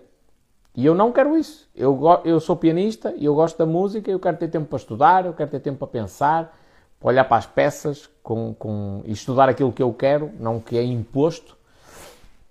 Uh, então decidiu, como Portugal não tinha as condições ideais, decidiu ir para os Estados Unidos, dar lá aulas e, e estuda. Dedicou-se à paixão dele. Pronto. Uh, demora mais tempo a chegar-se a este tipo, não é tão conhecido, eventualmente, demora mais tempo a conseguir uma carreira e um nome, mas é uma coisa consolidada ao longo do tempo. Uh, o programa de televisão é, pode ser um foguetão, faz com que a pessoa seja conhecida muito rapidamente, mas depois. É? E, depois e, e depois temos aqui um fator psicológico, que é a nossa aversão à perda. É, uma coisa é eu vou construindo degrau a degrau, e normalmente quando, quando se está a caminhar para o sucesso é, não é sempre subir um degrau. Às vezes sobres 10 e depois dás um trambolhão. E, e, e um trambolhão de 20. E depois voltas a subir. E dás um trambolhão de 3. E depois voltas a subir mais outros. E dás outro trambolhão de 2. É assim, mas andas para cima, para baixo, para cima, para baixo, para cima, para baixo. Quando se recorre a um programa de televisão, o que é que acontece? Tu dás um salto gigantesco lá para cima e depois quando dás um trambolhão custa muito. E nem toda a gente tem a capacidade mental de depois conseguir voltar lá acima. Por isso é que há. Voltei, voltei de lá. Ainda ontem estava em França e agora já estou cá.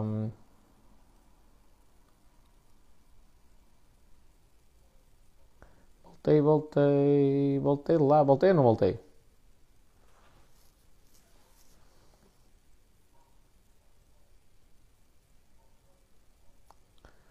Voltei ou não voltei, voltei ou não voltei.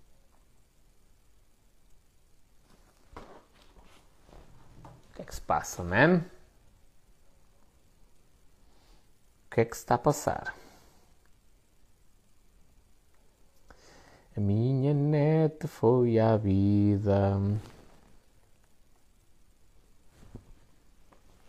Voltei ou não? Estou aí? Está ok? Está ok? Olha, mas o meu computador está a dizer que não. Que cena.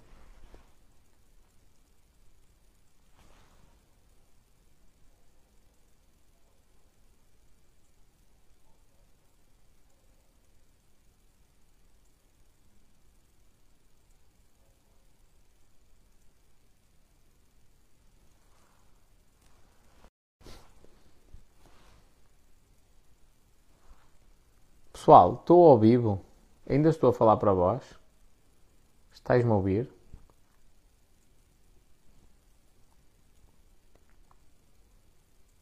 Sim ou não? Alô galera, bate a mão e bate o pé.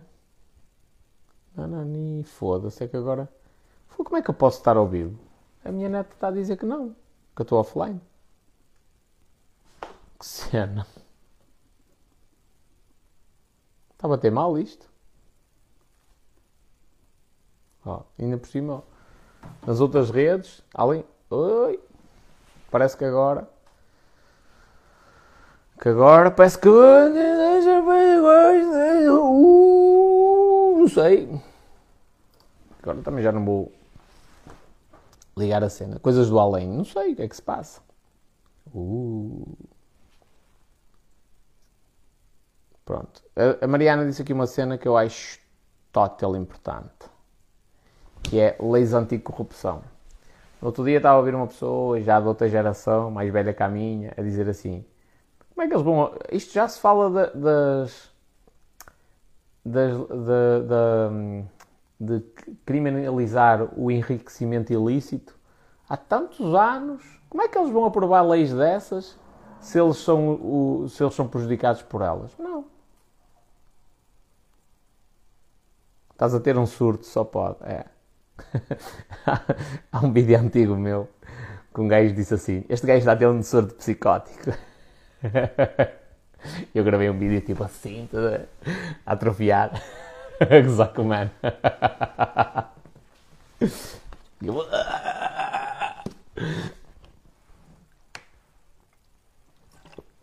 E é um bocadinho isso. Alguém vai aprovar uma lei que o vai meter na cadeia? Depois tinha aqui o, o Tiago a dizer: ninguém ganha dinheiro. Hum, uh, a vender o Avante. Opa, não sei. Ninguém ganha a vida a vender o Avante. Não sei. sei. Sei é que o gajo não faz mais nada da vida a não ser trabalhar para o Partido Comunista Português. Aliás, o Paulo Leão também já contou aqui uma história engraçada de um gajo que era do Partido Comunista Português, lhe bateu no carro e depois não queria pagar. Primeiro disse que sim, eu assumo a culpa e não sei o quê, depois não queria pagar. Felizmente ele tem um Tesla que filmou a cena toda. Uh, curti essa cena amigos. E, ah, eu também falo, se calhar, com um bocadinho de rancor pela cena do, do, comunismo e sem ofensa nenhuma a nenhum comunista. Eu respeito a ideologia política de cada um. E, aliás, até me estou a cagar para a vossa ideologia política de todos. Por isso é que eu sou partidário e não quero saber dessas cenas.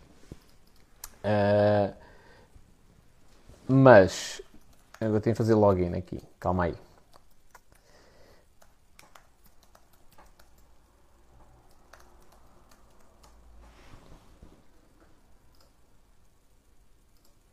Uh, mas os, os, amigos que eu tenho comunistas, pá, a maioria deles, a maioria deles são parasitas da sociedade. Tipo, ou não trabalham, andam aí todos minados, depois vão para a festa do Avante.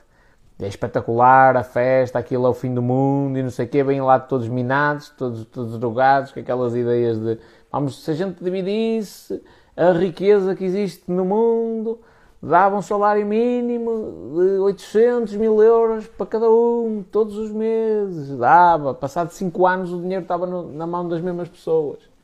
Porque tu vais para o Avante gastar dinheiro em vez de estás a investir isso em ativos. Uh, pronto. E é mais ou menos isto. Portanto, se calhar sou eu que tenho uma má experiência, não é? Fui apanhar os comunistas todos que não têm dois dedos de testa, mas sim, são meus amigos. Um, pronto. Mas é, há um bom remédio, é. É só alguém que, que acha que tem a ideologia certa conseguir aplicá-la em escala, sem recorrer, como é lógico, à imposição, porque assim é fácil. Eu também tenho a minha ideologia política. Eu tornar-me um ditador e, e impô-la às pessoas é fácil, não é? É uma imposição. Outra coisa é o convencer as pessoas. E é, eu posso dar a garantia a todas as pessoas que estão aqui a assistir que se há ideologia que nunca ninguém me vai conseguir impor é o comunismo. E isso, santa paciência. O espanhol entende de política? Não. Eu, eu, a única coisa que eu faço é, eu, que não é muito comum, e eu aqui confesso que sou eu que sou um gajo que sou um bocado retrógrada neste aspecto, que é, eu uso o cérebro e do género, tento, tento perceber as coisas e analisar com, face, com base na lógica. E eu, hum, não faz sentido. Então, quer dizer, um partido comunista e tal, que defende uma cena tipo somos todos iguais e coisas do género, e o, o cunhado lá do, do Jerónimo de Souza cobrou 8 mil euros, ou lá o que é que foi, para trocar as lâmpadas, ou 3 mil euros para trocar uma lâmpada, uma cena assim. Hum. Esquisito. Não é? Esquisito. Ah, defender o povo. E atenção, o meu avô chegou a votar no, no Partido Comunista Português, mas o meu avô, eu desculpo. Primeiro, não tenho desculpar ou não, porque ele, ele é livre de votar em quem quiser, mas o meu avô era analfabeto. E tipo, ele dizia assim: opá, vou votar em quem? Eu sou, eu sou marceneiro e labrador, eu vou votar no partido da foice. Pronto, e era, era esta, era esta hum, a lógica que ele utilizava para votar no Partido Comunista Português. Não percebia nada de política, percebia um caralho mesmo. Então está desculpado. Agora acredito que se ganhe muitos votos assim, sim, mas não é só no Partido Comunista Português, é em muitos. Estás a dizer que eu não, eu não uso o meu cérebro? Eu tento. Às vezes não parece que tu usas. Volta e meia dá-te aí uns vibes e tu e tu atrofias. Mas pronto, não és má rapariga. Ora bem, eu parece que fui à vida nas plataformas todas. E como eu fui à vida e não estou com paciência para iniciar a live outra vez, meus amigos, vamos ficar só por aqui. Agora é quem está, está, quem não está, olha, tivesse. Boa noite, André. É um motivo válido como os outros.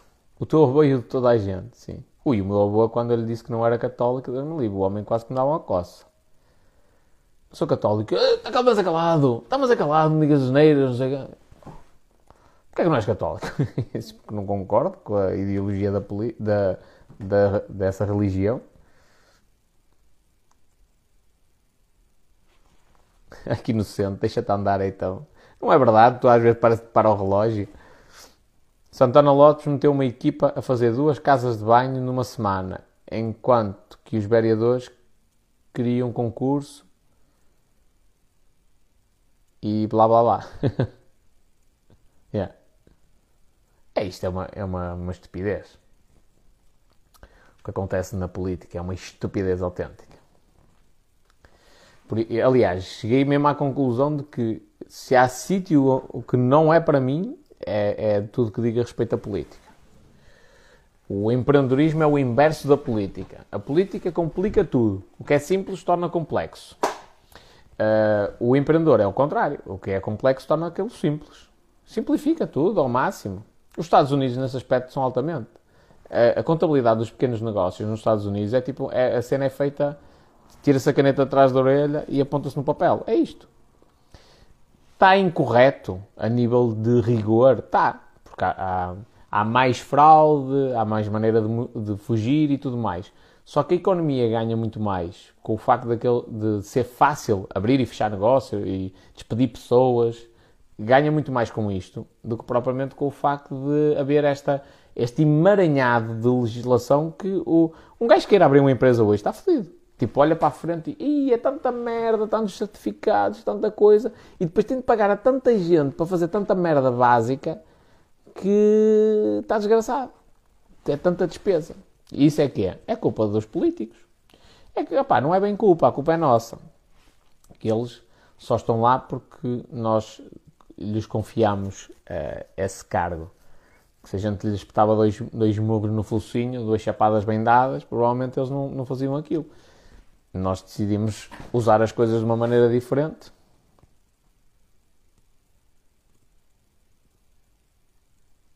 E a ti, para-te o quê? O meu relógio está sempre parado. Eu... O meu relógio não funciona bem. e nos censos que até a religião nos perguntam. Já nem sei. Olha, fui eu que respondi aos censos de várias pessoas. Tal, tal, tal. Isto é. Bota para a frente.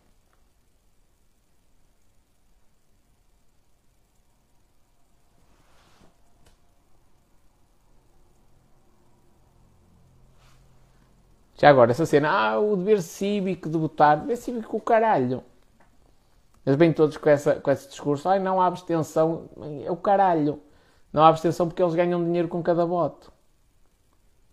E, em bom, e, é, e é o que é politicamente correto dizer. Ai, não fique em casa, vá votar. O país precisa de si. Precisa do caralho. Então, um gajo tem 10 candidatos, não tem ninguém que interessa, vai perder o tempo e dinheiro para ir votar em, em branco. Isso é, é. Ai, mas o voto branco é uma expressão de. É, um, é uma. É, um, é uma, uma manifestação de desagrado. Ok, concordo com isso, é verdade. Adianta de alguma coisa? Não, eu tenho uma solução. Se houver se, um, acima de 50% de abstenção, as eleições não são válidas.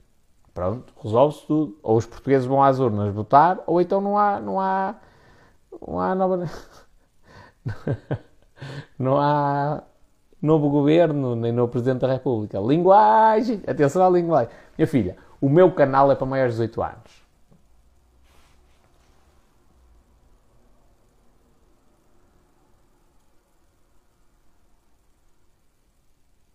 outra coisa, que é uma demagogia do caralho é, e isto é para, é para eventualmente para, para, para, para Mariana, que parece ser de esquerda, que é os gajos fumam ganza é? e depois vão, não, liberalização ou descriminalização de, das drogas leves. Não pode. E ainda, ainda por cima, gajos que, estão, que, que trabalham como deputados. Não pode Ai, mas a lei está errada. Mas então tem de dar o exemplo. Primeiro luta para alterar a lei, depois é que, é que faz o que a lei proibia. Não é? Não é assim. Vamos fumar canhões aí à força toda e depois pede-se para, para descriminalizar. Não, amigo. Claro que não.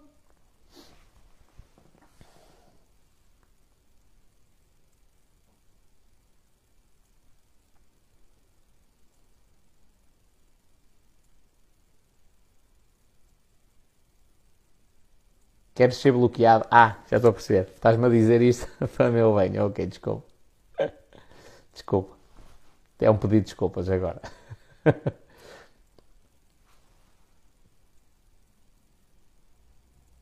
Ainda me lembro que houve eleições com 60% de abstenção. Lembras-te? Lembro perfeitamente. Aconteceu alguma coisa? Não. Pronto. Resolver o problema da abstenção é fácil. As eleições, em vez de ser um domingo, passam a ser uma segunda-feira. Está resolvido o problema da abstenção. Podes sair do teu emprego para ir votar. Resolveu. Toda a gente vai sair. Não é?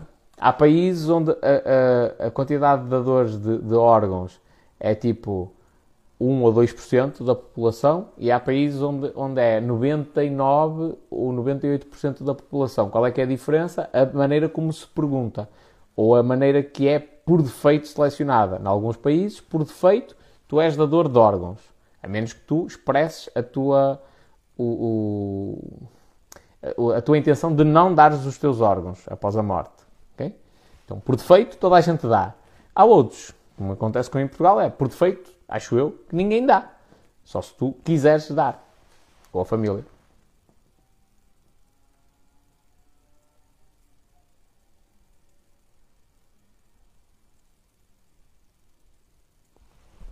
Não pode porquê? Deve ser descriminalizado sim.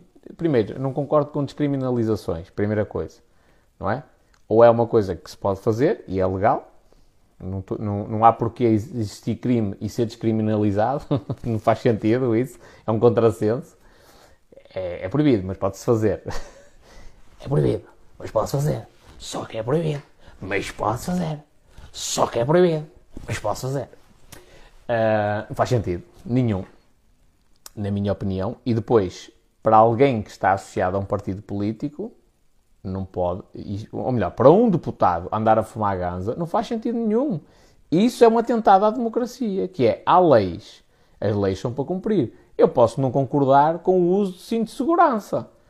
A minha opinião vale o que vale. O que é que diz a lei? Eu tenho de usar o cinto de segurança. Pronto, tenho de usar, acabou. Não é? Agora não vou fazer uma manifestação, olha, vou andar sem, sempre sem cinto de segurança porque eu acho que os gays que andaram a fazer estudos em relação à segurança rodoviária e os legisladores foram todos estúpidos, agora vão andar sem cinto de segurança. Eu acho que se deve cumprir regras quando é para, uh, Deve-se cumprir as regras quando é para cumprir e deve-se incumprir quando se justifica incumprir. Neste caso, não há justificação para o incumprimento. É. Ora bem, a população portuguesa, na sua maioria, acha que deve existir a possibilidade de consumo de drogas leves. Ok, faz-se um referendo, isto é uma coisa que de uma maneira diplomática se pode fazer, faz-se um referendo, a população vai às urnas, vota, expressa a sua opinião, vivemos numa democracia que a ideia é a maioria que ganha, e, portanto, a opinião de, de, que sair desse referendo é aquilo que se faz. Só que o problema é que a opinião da sociedade portuguesa ainda é uma opinião conservadora. E então, quem está na esquerda e diz, ai não, mas nós queremos uma sociedade evoluída, não respeita a opinião das pessoas mais retrógradas que tem o nosso país. Que eu não tenho a mínima dúvida que, que eventualmente um referendo em relação à, à despenalização das drogas leves, que o resultado até pudesse ser não, não aceitamos a despenalização. Tenho mesmo, tenho quase certeza até que podia acontecer isso. Uh, e que não é de interesse deles. Portanto, eu não acho que isso seja correto. Da mesma maneira que não acho correto um gajo de esquerda ser, ter processos por tráfico de droga. Pá, o gajo pode ter a opinião dele, não é? E depois, lá está, quando eu digo que eu não percebo política, eu, eu uso é o cérebro, é nestas questões, que é, ora bem, há gajos de partidos de esquerda que estão envolvidos em, em, em processos de tráfico de droga. Suspeitos, suspeitos, incriminados, de, de sim, suspe, é melhor dizer suspeitos. Suspeitos de, de estarem a fazer tráfico ilegal de droga. É lógico. Ora bem, qual é o negócio deles? Vender droga. É lógico para eles, é muito bom se, puder, se se puder fazer isto legalmente em Portugal, certo? mais um tema polémico. Ora bem, eu sou, eu sou um amante de armas. Eu gosto de armas de fogo. Uh, eu não tenho a possibilidade no meu país de comprar uma metralhadora. Não, não é possível. Armas automáticas, de guerra, calibre de guerra, eu não tenho essa possibilidade em Portugal. Mesmo tendo todas as licenças e não sei o quê, e uso e porte de arma, eu não tenho essa possibilidade. O que é que eu vou fazer? Vou comprar uma arma ilegal? Vou andar aí com a Kalashnikov? porque eu quero, porque eu acho que é correto. Não, tenho de respeitar. O que é que eu vou fazer no futuro? Ora bem, em Portugal eu não posso, eu tenho uma casa nos Estados Unidos, num estado onde é possível ter armas de fogo, de calibre de guerra, e vou lá, e, e lá naquelas carreiras de tiro vou disparar as minhas armas. Independentemente de quem concorda ou não, ok? Não estou aqui a, a, a dizer, tipo, se se deve ou não. Estou a dizer que eu posso não concordar, mas também tenho de cumprir a lei, em alguns aspectos.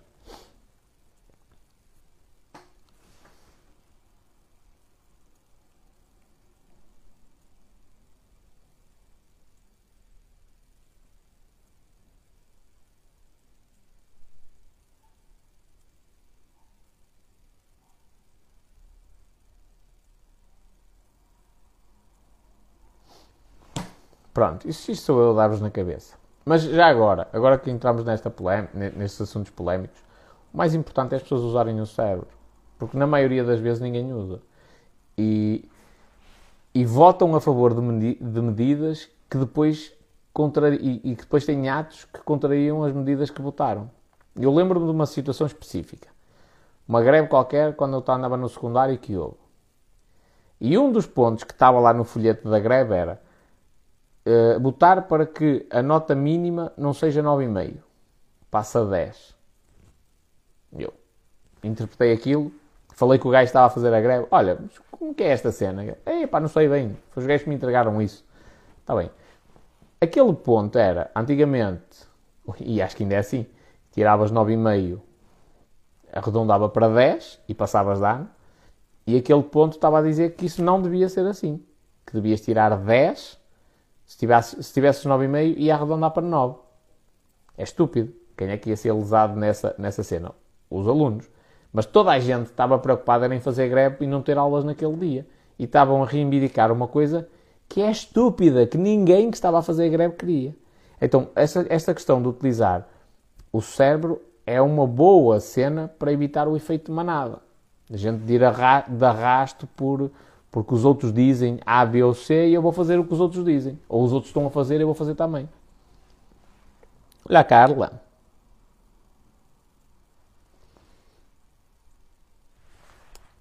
Tive que me ausentar. O que é que ele dá para aí a dizer? Agora não vou repetir, filha. Perdeste o meu voto. Só por ser a favor das armas. Muito contra. É nada, filho. Quando tu percebes a, a corrupção e a cena, o poder que as armas têm em muitas coisas, vais mudar a tua opinião.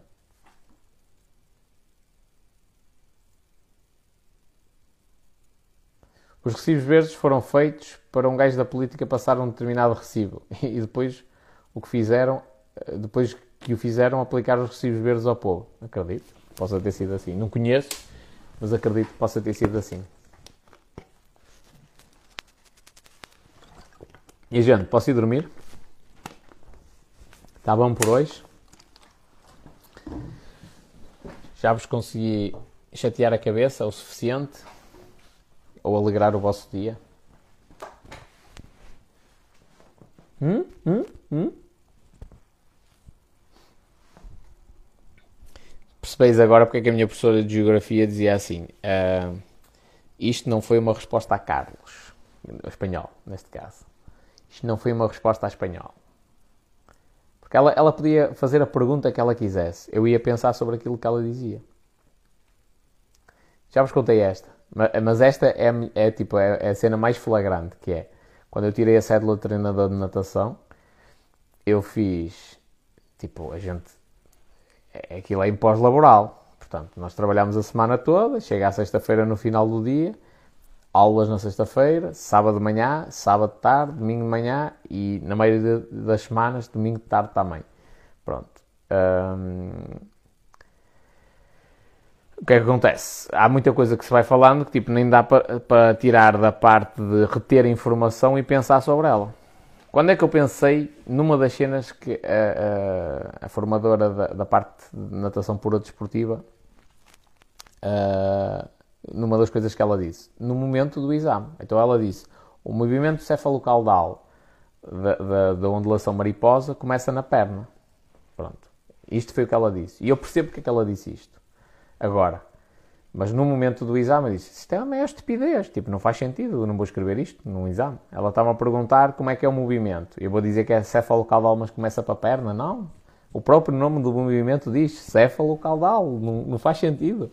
E eu percebo porque é que ela diz isto. Ela diz isto porque é muito importante a primeira pernada ser forte. Então o que é que ela quer que os alunos e os técnicos de natação transmitam. Quer que transmitam pernada forte e depois ondulação começa na cabeça. É isto que ela quer que transmitam. Por isso é que ela disse isso.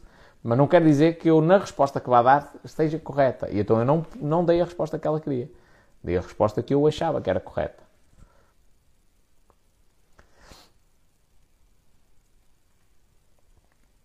Pronto. E depois, o que é que eu esperei? Esperei que saísse a nota do exame, tirei 17 e mandei-lhe um, um e-mail a dizer assim: Eu errei numa pergunta, mas errei de propósito. Porque eu não concordo que o movimento cefalo-caudal comece pela perna, dei a minha justificação. Pronto. E, e, e falámos sobre isso. E não foi, não foi essa pergunta que errei até. Ela considerou a minha resposta certa. Pela argumentação que eu dei. E, e estava certa, não? É? como é lógico, cefalo-caudal. Espera aí, não o gabem muito, o que é que eu disse aqui? Calma, calma, calma, calma, calma.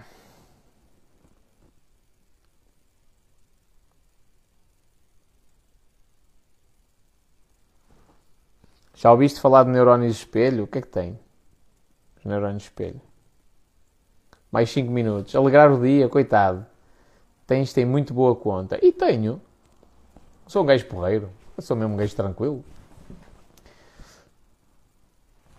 Tu fazes-nos nos pensar, colocas o nosso cérebro a trabalhar e isso é excelente. É bom?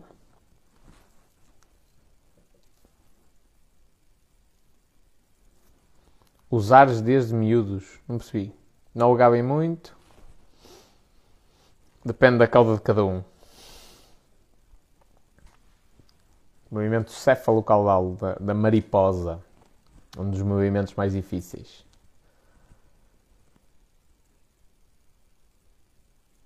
Olha, uh, uh, nem de propósito.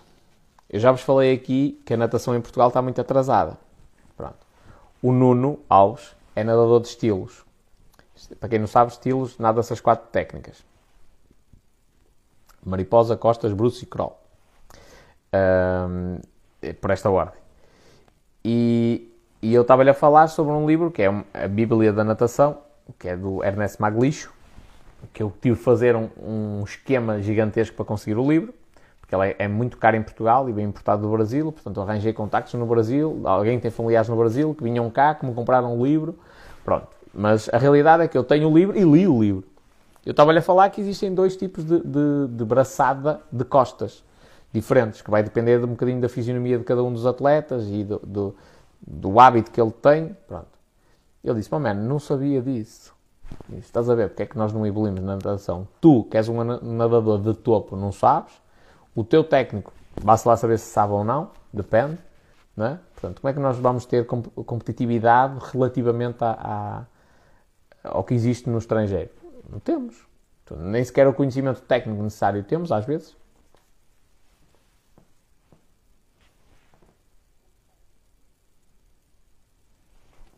Para mim, todos os movimentos de natação são difíceis. Não.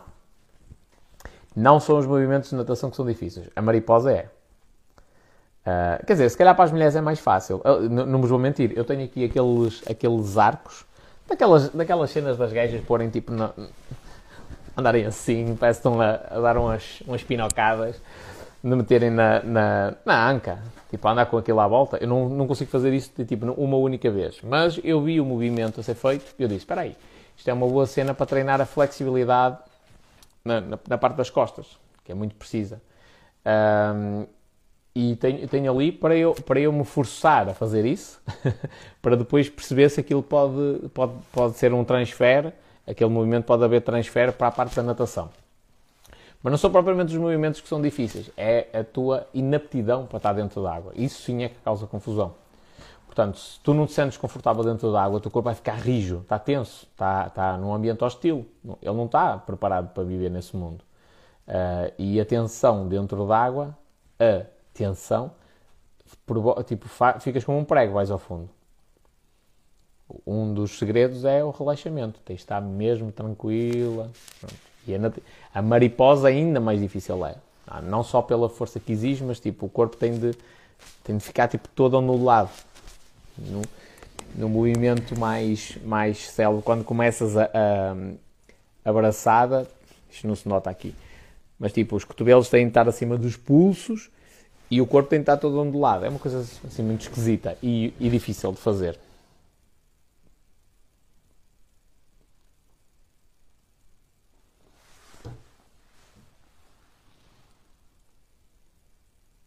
A Sofia também não sabe nadar. Quer dizer, a Mariana não sabe, a Sofia não sabe. Deus me livre. Minhas filhas, vamos ter de combinar aí umas, umas sessões de piscina. Que é pelo debaixo d'água olhar para os vossos rabos e para vos ensinar a nadar.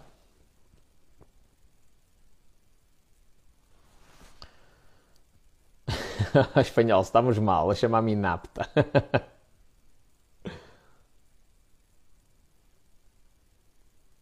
Eu ainda uso boias. Espero que não sejam as braçadeiras, que isso é perigoso. E não deves usar. Se for as outras, não há problema nenhum. Já agora, outra coisa. Ai, eu nem sei, eu nem boiar sei. Também, a outra Ana. Deus me livre, estou desgraçado com boas com minhas filhas. Como é que eu vos fui uh, captar? Caiu a ligação. Caiu a ligação. Voltei ou não? Alô, alô? Rádio Rebordosa. Voltei ou não? Agora vou fazer aquelas cenas de falar assim baixinho. Que é o AM, ASMR, não sei das quantas. Já me levantei. Deixa eu voltar aqui para. Ui. Se eu bloqueei alguém foi sem querer. Eu nem boiar sem. Curiosidade, as mulheres têm mais facilidade em boiar do que os homens forma, de maneira geral, por dois, dois fatores. Menos massa muscular, e, e, que é peso, e portanto é bom. E, portanto, o peso corporal é inferior e a densidade óssea é mais baixa, que é melhor. Por exemplo, pessoas que se afogam, dependendo da densidade óssea, que se afogam mesmo, morreram afogadas, e estão em, em mar alto, há, há pessoas que a densidade óssea faz com que elas é baixa e faz com que elas fiquem sempre a boiar, há outras que é mais alta e fica em, em águas mais profundas, e há outras é que é média, digamos assim, e fica em águas médias.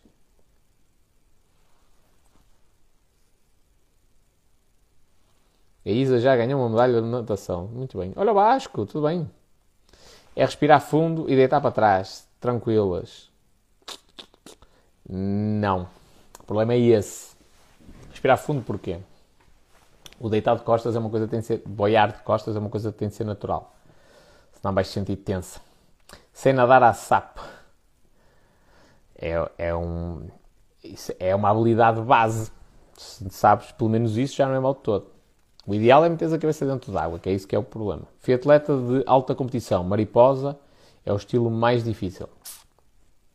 É assim, depende. Para um mariposista, às vezes nadar crawl e costas é o mais difícil para eles, não é? Mas tendencialmente mariposa exige muito. É uma, é uma, é, um, é uma técnica de natação que é extremamente exigente a nível físico.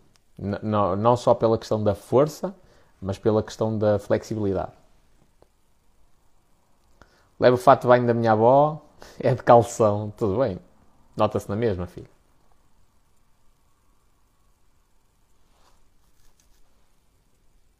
Não consigo relaxar na água. Acho que é medo. Nem boiar consigo, só entro na água com boia. As boias de braços metem medo. Não deves é usar boia nenhuma. Isto é, é contraintuitivo, não é? Mas não deves usar boia nenhuma. Que é para nunca sentires uma falsa sensação de segurança. Assim vais e o teu corpo é que te vai dizer até onde é que tu podes ir. Quando foste demais, é fácil, toda a gente vai reparar. Nunca deves ir para a água sozinho, toda a gente vai reparar, vais-te atrapalhar. Isso é a melhor maneira. Quando vais com uma boia, a boia vai camuflar muitas das vezes uma situação de afogamento. E quando alguém intervém, já pode começar a ser tarde. Não estou a dizer que é tarde demais, mas já é, já pode trazer ali algumas chatices que já não é tão eh, que, que podiam-se evitar facilmente se não levasses a boia. O facto de não conseguires relaxar na água, porque não tens já a adaptação ao meio aquático feita. Simples. A primeira coisa que os miúdos aprendem não é nadar, é adaptação ao meio aquático. Chama-se AMA. e eu acho bonito, até porque é, é, dado normalmente, também é aos adultos, mas é dado muito às crianças e a ama é uma cena, hum, é um termo engraçado. E essa adaptação ao meio aquático, o que, é que, é que te vai permitir? Adaptar-te ao meio aquático. Habituaste a meter a cabeça dentro da água, a levar com água nos olhos, fazer a cambalhota dentro da água, sem saberes nadar mesmo. Tipo, girar, ir buscar os objetos ao fundo, controle respiratório.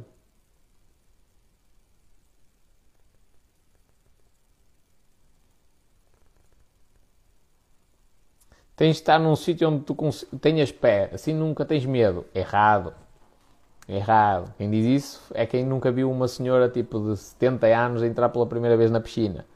Que as mulheres, além de entrarem com chinelos para a piscina dentro, para além de irem de chinelos de quarto para a piscina, entram com chinelos pela piscina dentro. que tadinhas das mulheres e depois vão agarradas à parede e têm pé em toda a piscina. Porque é a mente que lhes está a dizer que elas estão num sítio perigoso e é, um, é uma coisa que elas não estão adaptadas.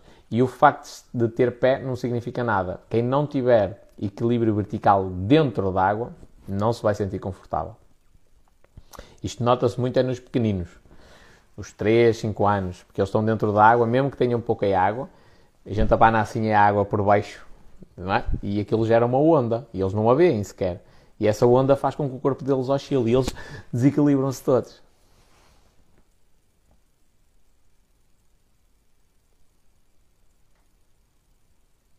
Não gosto da cabeça dentro d'água, porque não tens a ama feita. Quando tiveres, passas a gostar.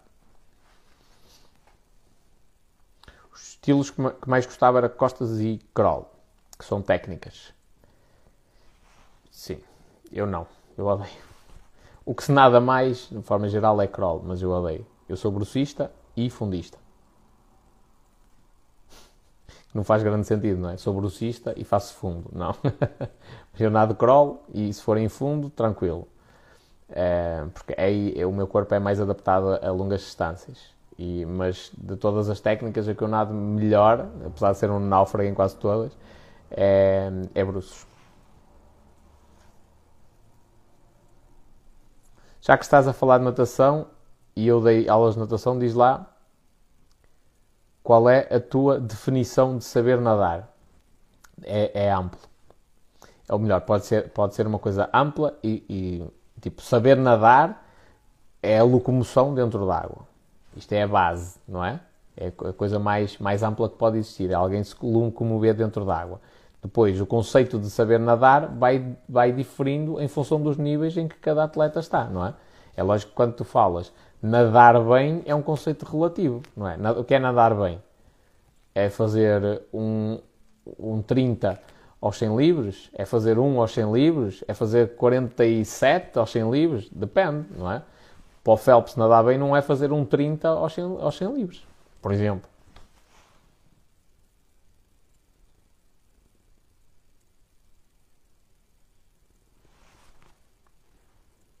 Aliás, faz parte, a, a, definição de, de, de, nadar faz parte da, da, da, do tema da célula de treinador.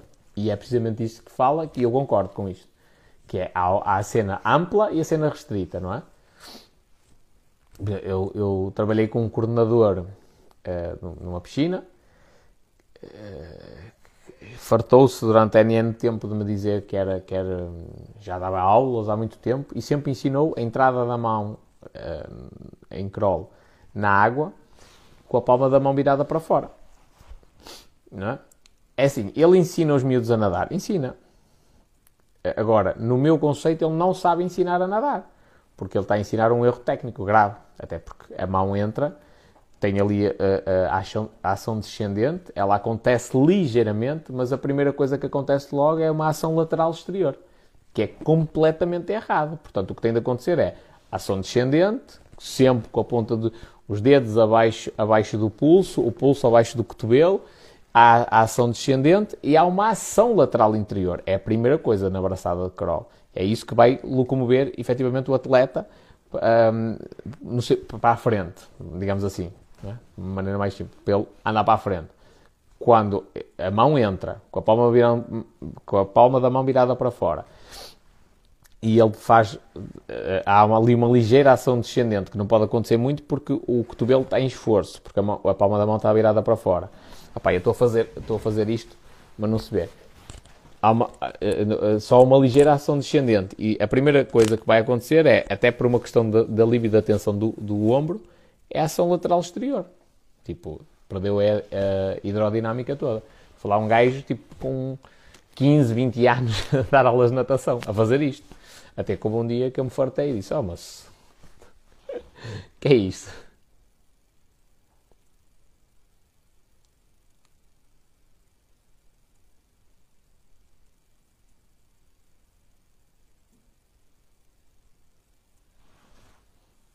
A mim entra-me logo água pelo nariz. Está errado.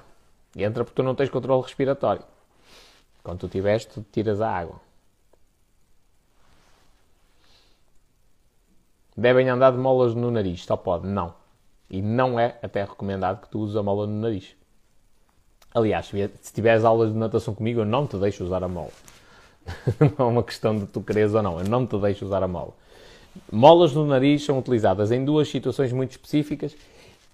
Uma delas faz sentido, na outra é mais uma questão, às vezes até psicológica, que é costistas, nadadores que só nadam costas, porque eles fazem saídas a 15 metros, ou seja, eles vão de costas, uh, que é, é, a posição em, que é mais fácil para entrar água no nariz, vão de costas durante 15 metros a cada uma das viragens. Portanto, uh, dá-lhes jeito não estarem preocupados com isto, porque senão têm de estar sempre a deitar água pelo nariz para não entrar água. É só pela questão do comodismo, mas fisiologicamente falando, não, não precisam disso. E um, atletas de natação sincronizada, que agora é natação artística, aquelas que fazem aquelas figuras todas e fazem danças dentro da água. Porquê? Porque elas têm longos períodos de apneia e têm de guardar o ar, não é? E estão viradas de cabeça para baixo. Pronto. Outra posição em que, pela questão da gravidade, facilita também a entrada de água pelo nariz. Pronto, então essas usam a mola. Essas faz sentido. Os costistas, mais pela questão psicológica e de conforto, também usam. Tudo o resto não é preciso.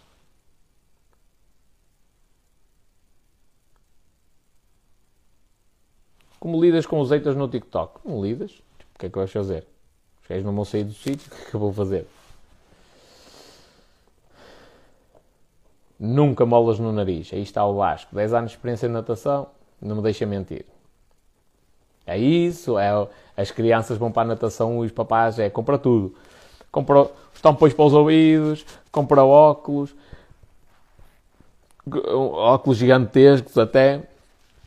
Compra os óculos de mola, compram tudo. Nada, não precisa de nada. É os calções, se for menino, fato de banho se for menina, e os chinelos e a touca. Mais nada, precisa mais nada. Ai, mas e os ouvidos do menino? Ele, se ele, se ele, hum, ele sai de lá, seca bem os ouvidos, tal, não apanhar muito frio, mete um capuz pela cabeça e siga, venha a vidinha dele, não vai ter problema nenhum. Nadaste onde? Ó Vasco, eu sou o contrário, tu provavelmente estiveste na competição, eu só comecei a nadar em adulto. Só, eu, a primeira prova que fiz foi no escalão Master. Já comecei a nadar tipo, mais a sério para ir com 26, 27 anos de idade. Assim, nadei na ADP, Associação Desportiva de Penafiel, uh, para umas três épocas. E agora já devia ter voltado aos treinos, mas não tenho tido tempo. Uh, tenho pena, porque eu gosto bastante da natação. Gosto mesmo. Uh, Pronto, mas não sou, não sou grande nadador. Sei o básico, não é? E, mas não, sou, não fui um atleta como é, por exemplo, o, o Nuno. O Nuno foi campeão nacional em 2012, nada no CAP, na, na Clube Aquático Pacense. É isso. Nada no CAP. Epá, em 2012 teve a 2 segundos, que é muito na natação, mas teve a 2 segundos do, do apuramento para os Jogos Olímpicos nos 400 estilos, estás a ver? Tipo, ele tem um palmarés diferente do meu. Nem de longe nem de perto. A primeira prova de natação que eu fiz, olhar para toda a curiosidade. A primeira prova de natação que eu fiz na minha vida toda, não, na minha vida minto. Eu fiz uma vez uma prova de natação, mas era tipo uma cena interescolas, uma coisa assim, que foi em Penafiel, e isso aqui é um terceiro lugar, mas e, tipo, era entre mancos. Bah. Uh, não tinha, tinha lá atletas que até eram atletas federados, apesar de escalões jovens, eram atletas federados e que praticavam natação, mas era uma cena muito amadora e tipo, a organização não, não aquilo era uma classificação geral para três estilos, não é? Era uh, crawl, costas e bruços. O que é que aconteceu? A grande, ou a crawl fiquei em penúltimo, a costas subi qualquer coisita na, e depois fazia a avaliação, olha que estupidez das três provas fazia tipo uma média geral e a gente ia subindo e descendo na numa classificação geral. A Costa subiu mais qualquer coisa na tabela e depois a Bruços, que era onde eu tinha alguma facilidade por questões até fisiológicas, fisiológicas físicas, uh, da rotação dos meus joelhos, mais, mais virada, os meus joelhos estão virados para dentro, não é? facilita bastante para um, para um brucista. Uh, depois aí consegui, entre aspas, competir diretamente com os gajos estavam nos clubes, porque eu tinha uma certa facilidade nesse, nesse, nessa técnica de natação. Não é estilo, é técnica. Um, pronto, e subi na tabela e ganhei um terceiro lugar, uma cena assim, geral. Pronto, esta foi a primeira prova de natação que eu fiz na minha vida toda. Depois, a sério mesmo, uma prova, prova amadora, não é federada, era tipo uma organização das escolas, uma cena assim. Mas a primeira prova oficial de natação que eu fiz na minha vida foi 400 livres, para quem não sabe, são 400 metros, são muitas piscinas, não interessa. Uma piscina tem 25 metros, aquilo é sempre andar, zen, zen, zen. Os 400 metros, uh, e entrei, tipo, foi a primeira prova de natação, não tenho tempo, portanto vou com outros atletas que não têm tempo. Quem é que está? Estou eu na pista 7, na pista 8 está o Adriano Nis, que foi um atleta olímpico, que tinha tempos da natação, mas nos escalões uh, inferiores, não é? no escalão Master estava agora a iniciar e, portanto, era a primeira vez que ele concorria no escalão Master, não, entrou sem tempo. E, portanto, eu tirei para a água, vi aquele gajo a nadar à minha beira, comecei logo a galgar. Tipo, o gajo fazia metade do meu... fez metade do meu tempo. Foi a primeira prova de natação que eu fiz na minha vida. Foi logo para eu levar ali uma, uma lavagem e eu, ok, não, isto não é para mim.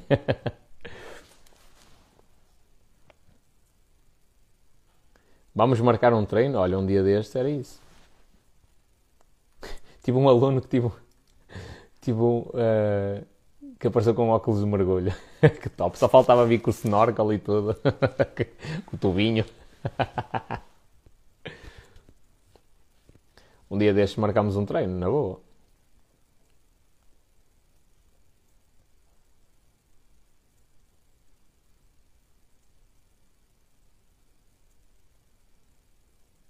O iPhone está. Está batendo. Póvoa de Barzinho. Ui, Póvoa de Barzinho são 50 metros. Custa. Fui aí. Ora bem, fui uma vez nadar em treino, fui uma vez nadar em prova e fui uma vez arbitrar à Póvoa. Mas é bonita a piscina da Póvoa. Eu atravesso a piscina em largura debaixo d'água. Ah, que luxo! Com aquela pinça no nariz. Vais aprender a fazer isso sem a pinça? Eu nadei até juvenil no Porto. Dei aulas no CPN, Felgueiras, e fui treinador de cadetes do Clube Desportivo de Santo Tirso. Ok. Olha, conheces o João Carvalho? Do Porto? Não sei que idade é que tu tens, de que ano é que és? Felgueiras, eu conheço um nadador Salvador lá. Como é que ele se chama? Conheço vários. Conheço vários. Mas agora. Uh, aí. Me vem a cabeça. Um que é cantor também. E conheço um que é treinador e é. que é o Filipe, que é treinador e atleta dos Masters. És doida, afogo-me. Afogas nada, rapariga. Também não seja por isso. Eu faço-te respiração boca a boca. Deixo-te apagar debaixo da água e depois faço-te respiração boca a boca. Estou a brincar. Ainda tenho aulas no cartão de natação, mas com isto de Covid está-me a fazer falta. Já tenho saudades. Eu também. Eu, eu já não, não estava a conseguir. Eu, eu, estava, eu estava, e talvez ainda esteja, lesionado o ombro esquerdo. Quando em 2020 houve aquela cena do Covid, eu já não estava a tre... já ainda ia ao ginásio, apesar de poucas vezes porque estava com muito trabalho, mas não estava a conseguir treinar na água o tempo que eu queria. O tempo e as vezes que eu queria. Assim, para mim, o ideal era todos os dias, duas vezes por dia. para mim. Mas não, não estava nem de longe nem de perto, nada disso. Uh, já não estava a nadar. E, portanto, desde que entrou a cena do Covid, nunca mais. Até porque as piscinas aqui fecharam completamente. E depois quando abriram, já abriram tipo assim com umas regras esquisitas e os, os dias de banhos livres era esquisito. Um, pronto. E então nunca mais nadei. Quando me atirar para a água livre, até me vou assustar. Sou de 75. A minha irmã nadou com o João Carvalho. Pronto. O João Carvalho, eu tirei a célula de treinador com ele e, e, se calhar quem é do teu tempo deve ser a Susana Moraes. Moraes, é isso? Susana. Agora tenho que pesquisar. Já não me lembro. Foi a, é, é, ela foi nadadora do Porto. Ela e outra. Também me deu uma cena na célula que eu já não me lembro o que é. Que é a Alice. Não, a Inês Aleixo. Inês Aleixo. E a Susana. é Susana. Susana Soares. Ah, Susana Soares. Que é professora da FADEUP, de natação. Uh, é uma porreiraça ela, mesmo. Mesmo, mesmo, mesmo, mesmo, mesmo. Se algum dia ela me vir, eu mando-lhe desde já um beijinho. É das poucas pessoas a quem eu chamo realmente professora, porque acho que ela realmente é uma professora tem mesmo amor pela cena e tem conhecimento. Que giro, ela aqui ensinar os miúdos. A cena mais engraçada para mim na natação são os queixopes, os pequeninos. Também gosto muito da cena de treino desportivo e tal, mas os miúdos é, é a parte mais engraçada.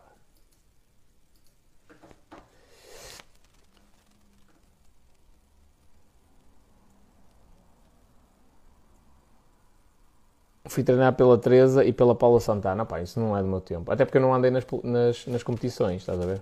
Isso é que faz um bocado a diferença. Eu já fui tipo, como velho, aprender.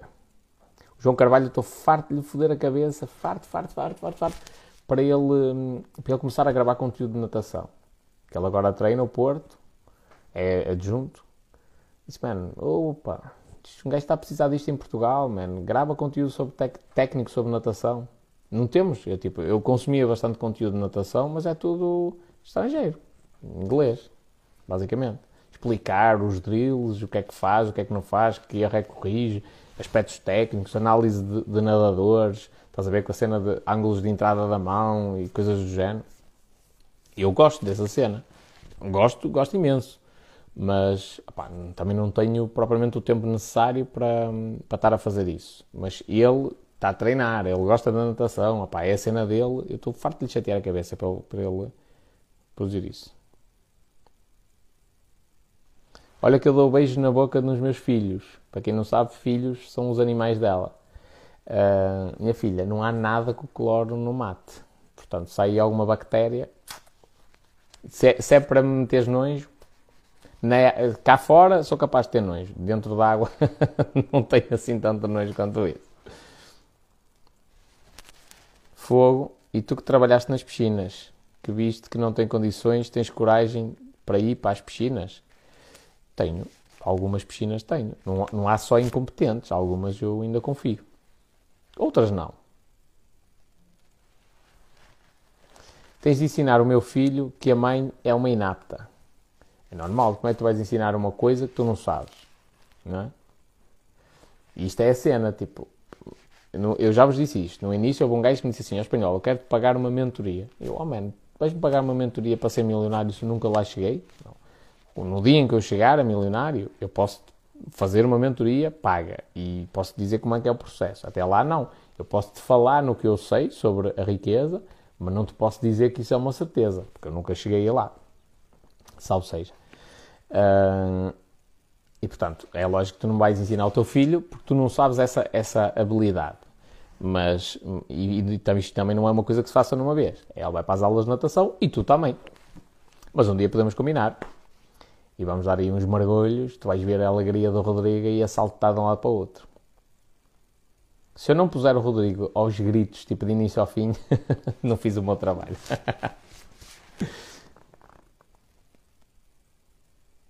Mas o que mais gostei foi de dar aulas. Meninas, já foram. Ele gosta é dos bebés. Bebés não. Bebés não. Bebés é diferente. Também não desgosto de dar natação para bebés. Que. Eh, estás a dar a aula é aos pais. A explicar como é que manipulam as crianças e o que é que têm de fazer. Não desgosto. Acho engraçado. Mas gosto mais quando já são crianças que têm alguma consciência. Tipo 3, 5 anos, até aos 8, talvez. Mas 3, 5 anos é a minha faixa preferida. Porque é um mundo. Tipo, é, é, para eles é tudo uma experiência completamente nova e eles vivem no mundo da fantasia e eu, eu, eu gosto porque eu entro nesse mundo de fantasia. Tipo, para mim tudo que existe dentro das piscinas é, é, é o escorrega não é o escorrega, é, um castelo, é o castelo das princesas e eles sobem por aquela escadaria fora para ir à ponta do castelo e agora diz tchau pai, pega na tua espada e diz adeus. tipo, é, as minhas cenas são muito assim. a ver? É, é tudo um filme, uma fantasia muito grande. Por isso é que a gente está sempre aos berros comigo, de início ao fim. Uh, pronto. E, então eu gosto muito dessa idade porque eu alinho. A nível mental, a minha idade está ali muito próxima. Verdade, ele adora crianças, é verdade. A minha praia agora é outra, rádio. Mas não curtiste a natação? Tipo, não, não, não te identificaste ou fartaste de estar ali tanto tempo naquele ambiente de cloro que as pessoas às vezes não têm percepção. Tipo, quem, ainda hoje, olha, não te minto. Tu se olhas, se olhas para os meus olhos, às vezes parece que eu tenho remelas. O que é? Eu só trabalhei dois anos nas piscinas, como no Salvador. Também trabalhava mais horas que tu. É pele seca. Pele seca, micose e cenas assim do género, pá. Uh, e os pulmões todos fodidos por causa do cloro.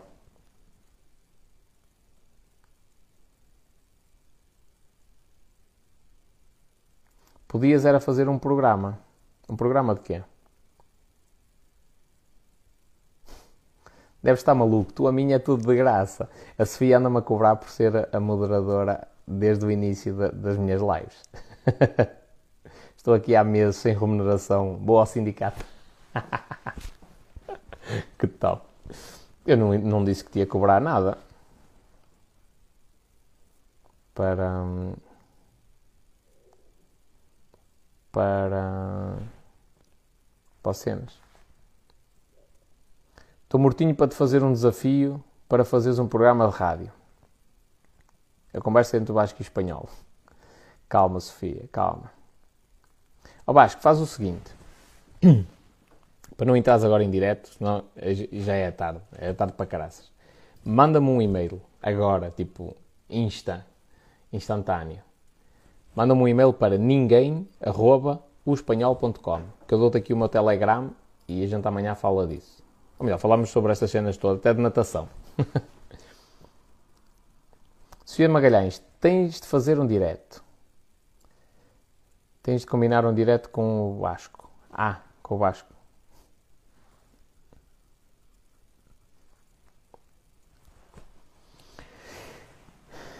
Manda-me um e-mail que eu respondo já, já, já, já, já, já, com o meu Telegram e a gente trata disso.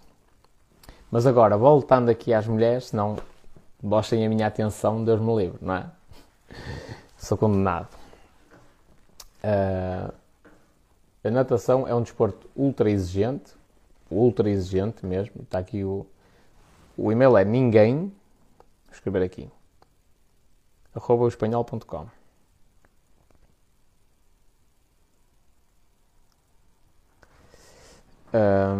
é, um, é um desporto ultra exigente, mas para quem quiser chegar aos Jogos Olímpicos, não é?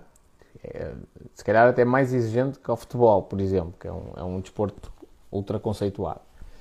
A nível físico, de carga, de treinos, de dedicação, é provavelmente bem mais exigente. Bem, bem, bem mais exigente. Um, mas para aprender a nadar, para saber o básico, até para chegar a um nível tipo aceitável de nado, nado contínuo, ter uma boa capacidade de estar duas horas a treinar, por exemplo, seguidas, é um desporto fixe. E já agora, é um desporto muito bom para vós. Para toda, para toda a gente. Porquê? Não tem atrito. Enquanto que se vós fores correr, as articulações vão-se começar a queixar. Na natação não há atrito. Nessa, não há saltos, não há passada. Não é? o, normalmente o que acontece Vasco, vou-te responder com o Telegram. Com o meu Telegram. E podes-me adicionar já, se quiseres. Telegram é tipo uma aplicação, se não usas, é uma aplicação tipo WhatsApp. Um...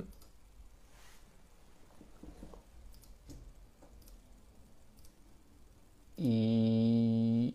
e, pronto, é o que eu uso a nível profissional. Portanto, é, é o que eu dou mais resposta. Até mais do que as SMS. Bom, voltando à natação. A natação não tem atrito, o que é bom e se, se vós não utiliza, se vós não nadares em excesso, não é? Não deres muita carga, tipo os ombros também não se vão queixar nada por aí além. Depois, um, dentro da água fica mais fácil fazer esforço, digamos assim. É um, é um desporto que trabalha o corpo todo, pernas e braços, essencialmente, que vos põe com um rabo que é espetacular. Isto não há. Não vou dizer que não há, mas é difícil haver um desporto que vos meta com o rabo tão empinado como, como, como a natação. Se vós fores ver, as nadadoras todas são conhecidas por. Quase todas não têm mamas, mas têm um rabo gigantesco. Porquê? Porque trabalham muito o glúteo na pernada. Por isso é que é bom para os meus joelhos. Muitos anos a fazer power step. Sim. Pronto. Então é um, é um desporto muito bom mesmo. Então para perda de, perda de massa gorda, dentro da água nós também desidratamos com mais facilidade, às vezes ajuda a secar rápido, depois vai ser reposto, mas ajuda. é um desporto fixe, trabalha muito a parte cardiorrespiratória, não é? o coração tem de estar ali sempre até porque grande parte do nado é feita em apneia, trabalha muito a parte respiratória, muito mesmo. A vossa vida no dia a dia vai se tornar muito mais fácil só pelo facto dos pulmões ficarem muito mais eficientes. E depois, a parte hum, do coração também, também tem muito mais eficiência porque quando se está em apneia o coração trabalha de uma maneira diferente, é muito mais acelerado, é, um, é uma situação hostil. Uh, portanto, é, é interessantíssimo. Recomendo-vos vivamente a natação. Vivamente mesmo. Para vos pôr aí todas fites, com o rabo empinadinho. Tudo aí top. Hum? Que é amigo. E pronto. Já está respondido aqui ao Vasco. Um gajo marca aí umas cenas potentes.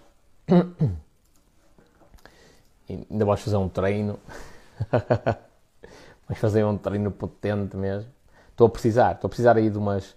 De umas para quem não sabe, mais uma cena de curiosidade. Na natação há uma tradição que é o último treino do ano, antes das férias de Natal, costuma ser 100 de 100.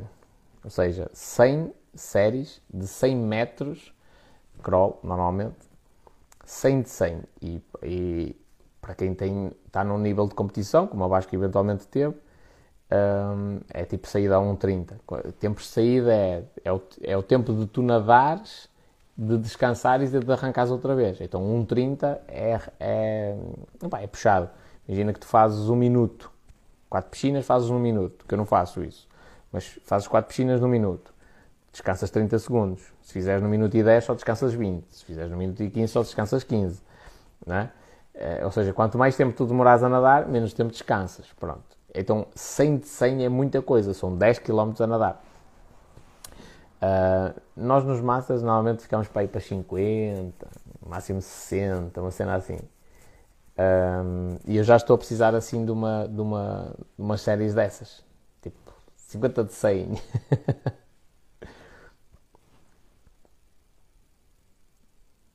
Vou treinar para outro lado. Nota-se que eu gosto muito da natação. Já agora, pergunta, Pergunta sincera para vós. Nota-se que eu gosto mesmo da, da, do desporto, da natação. Porque eu acho que nem sequer uh, transmito o verdadeiro entusiasmo que eu tenho pelo desporto.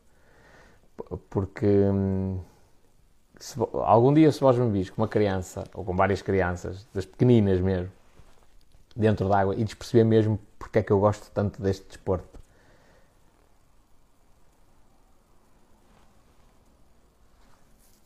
Nota-se muito, falas com paixão. Já não treino há 20 anos. Ih, amigo. Eu pensar que estava mal. Eu pensar que estava mal por não treinar há um ano. Ui, mas quando eu entrar dentro d'água vai ser um Deus me livre. Todo enferrujado. Com... Para sair aos 5 metros vou-me ver fodido. mas estou com saudades já. E é uma, é uma das coisas que eu vou ter de deixar um bocadinho para trás, é a natação. Ah, por enquanto, mas depois no futuro volto.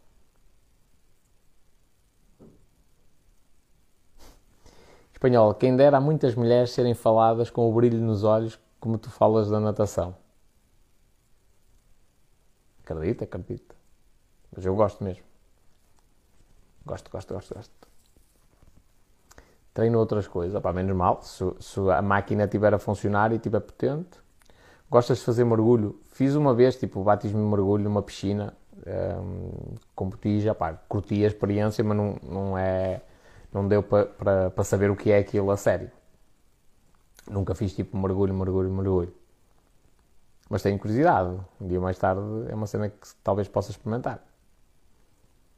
Bom, companheiro, fiquei mesmo feliz por termos este, tanta coisa em comum em relação à natação e tudo mais. Um, depois amanhã a gente troca mensagens no, no Telegram. Minha gente, e, e, a todas as mulheres, agora é o, brilho, o brilhozinho nos olhos, mas é que para vos dizer que eu gosto também muito de vós. Mesmo. Como a natação. Eu gosto de pessoas. Eu gosto de fazer mergulho na costa. Normalmente o, o mergulho está associado à caça. E eu já tive essa panca. Até que uma vez estava a trabalhar como nadador Salvador e tipo, chegou alguém à minha beira com, com os peixes, tipo, ainda a rabiar.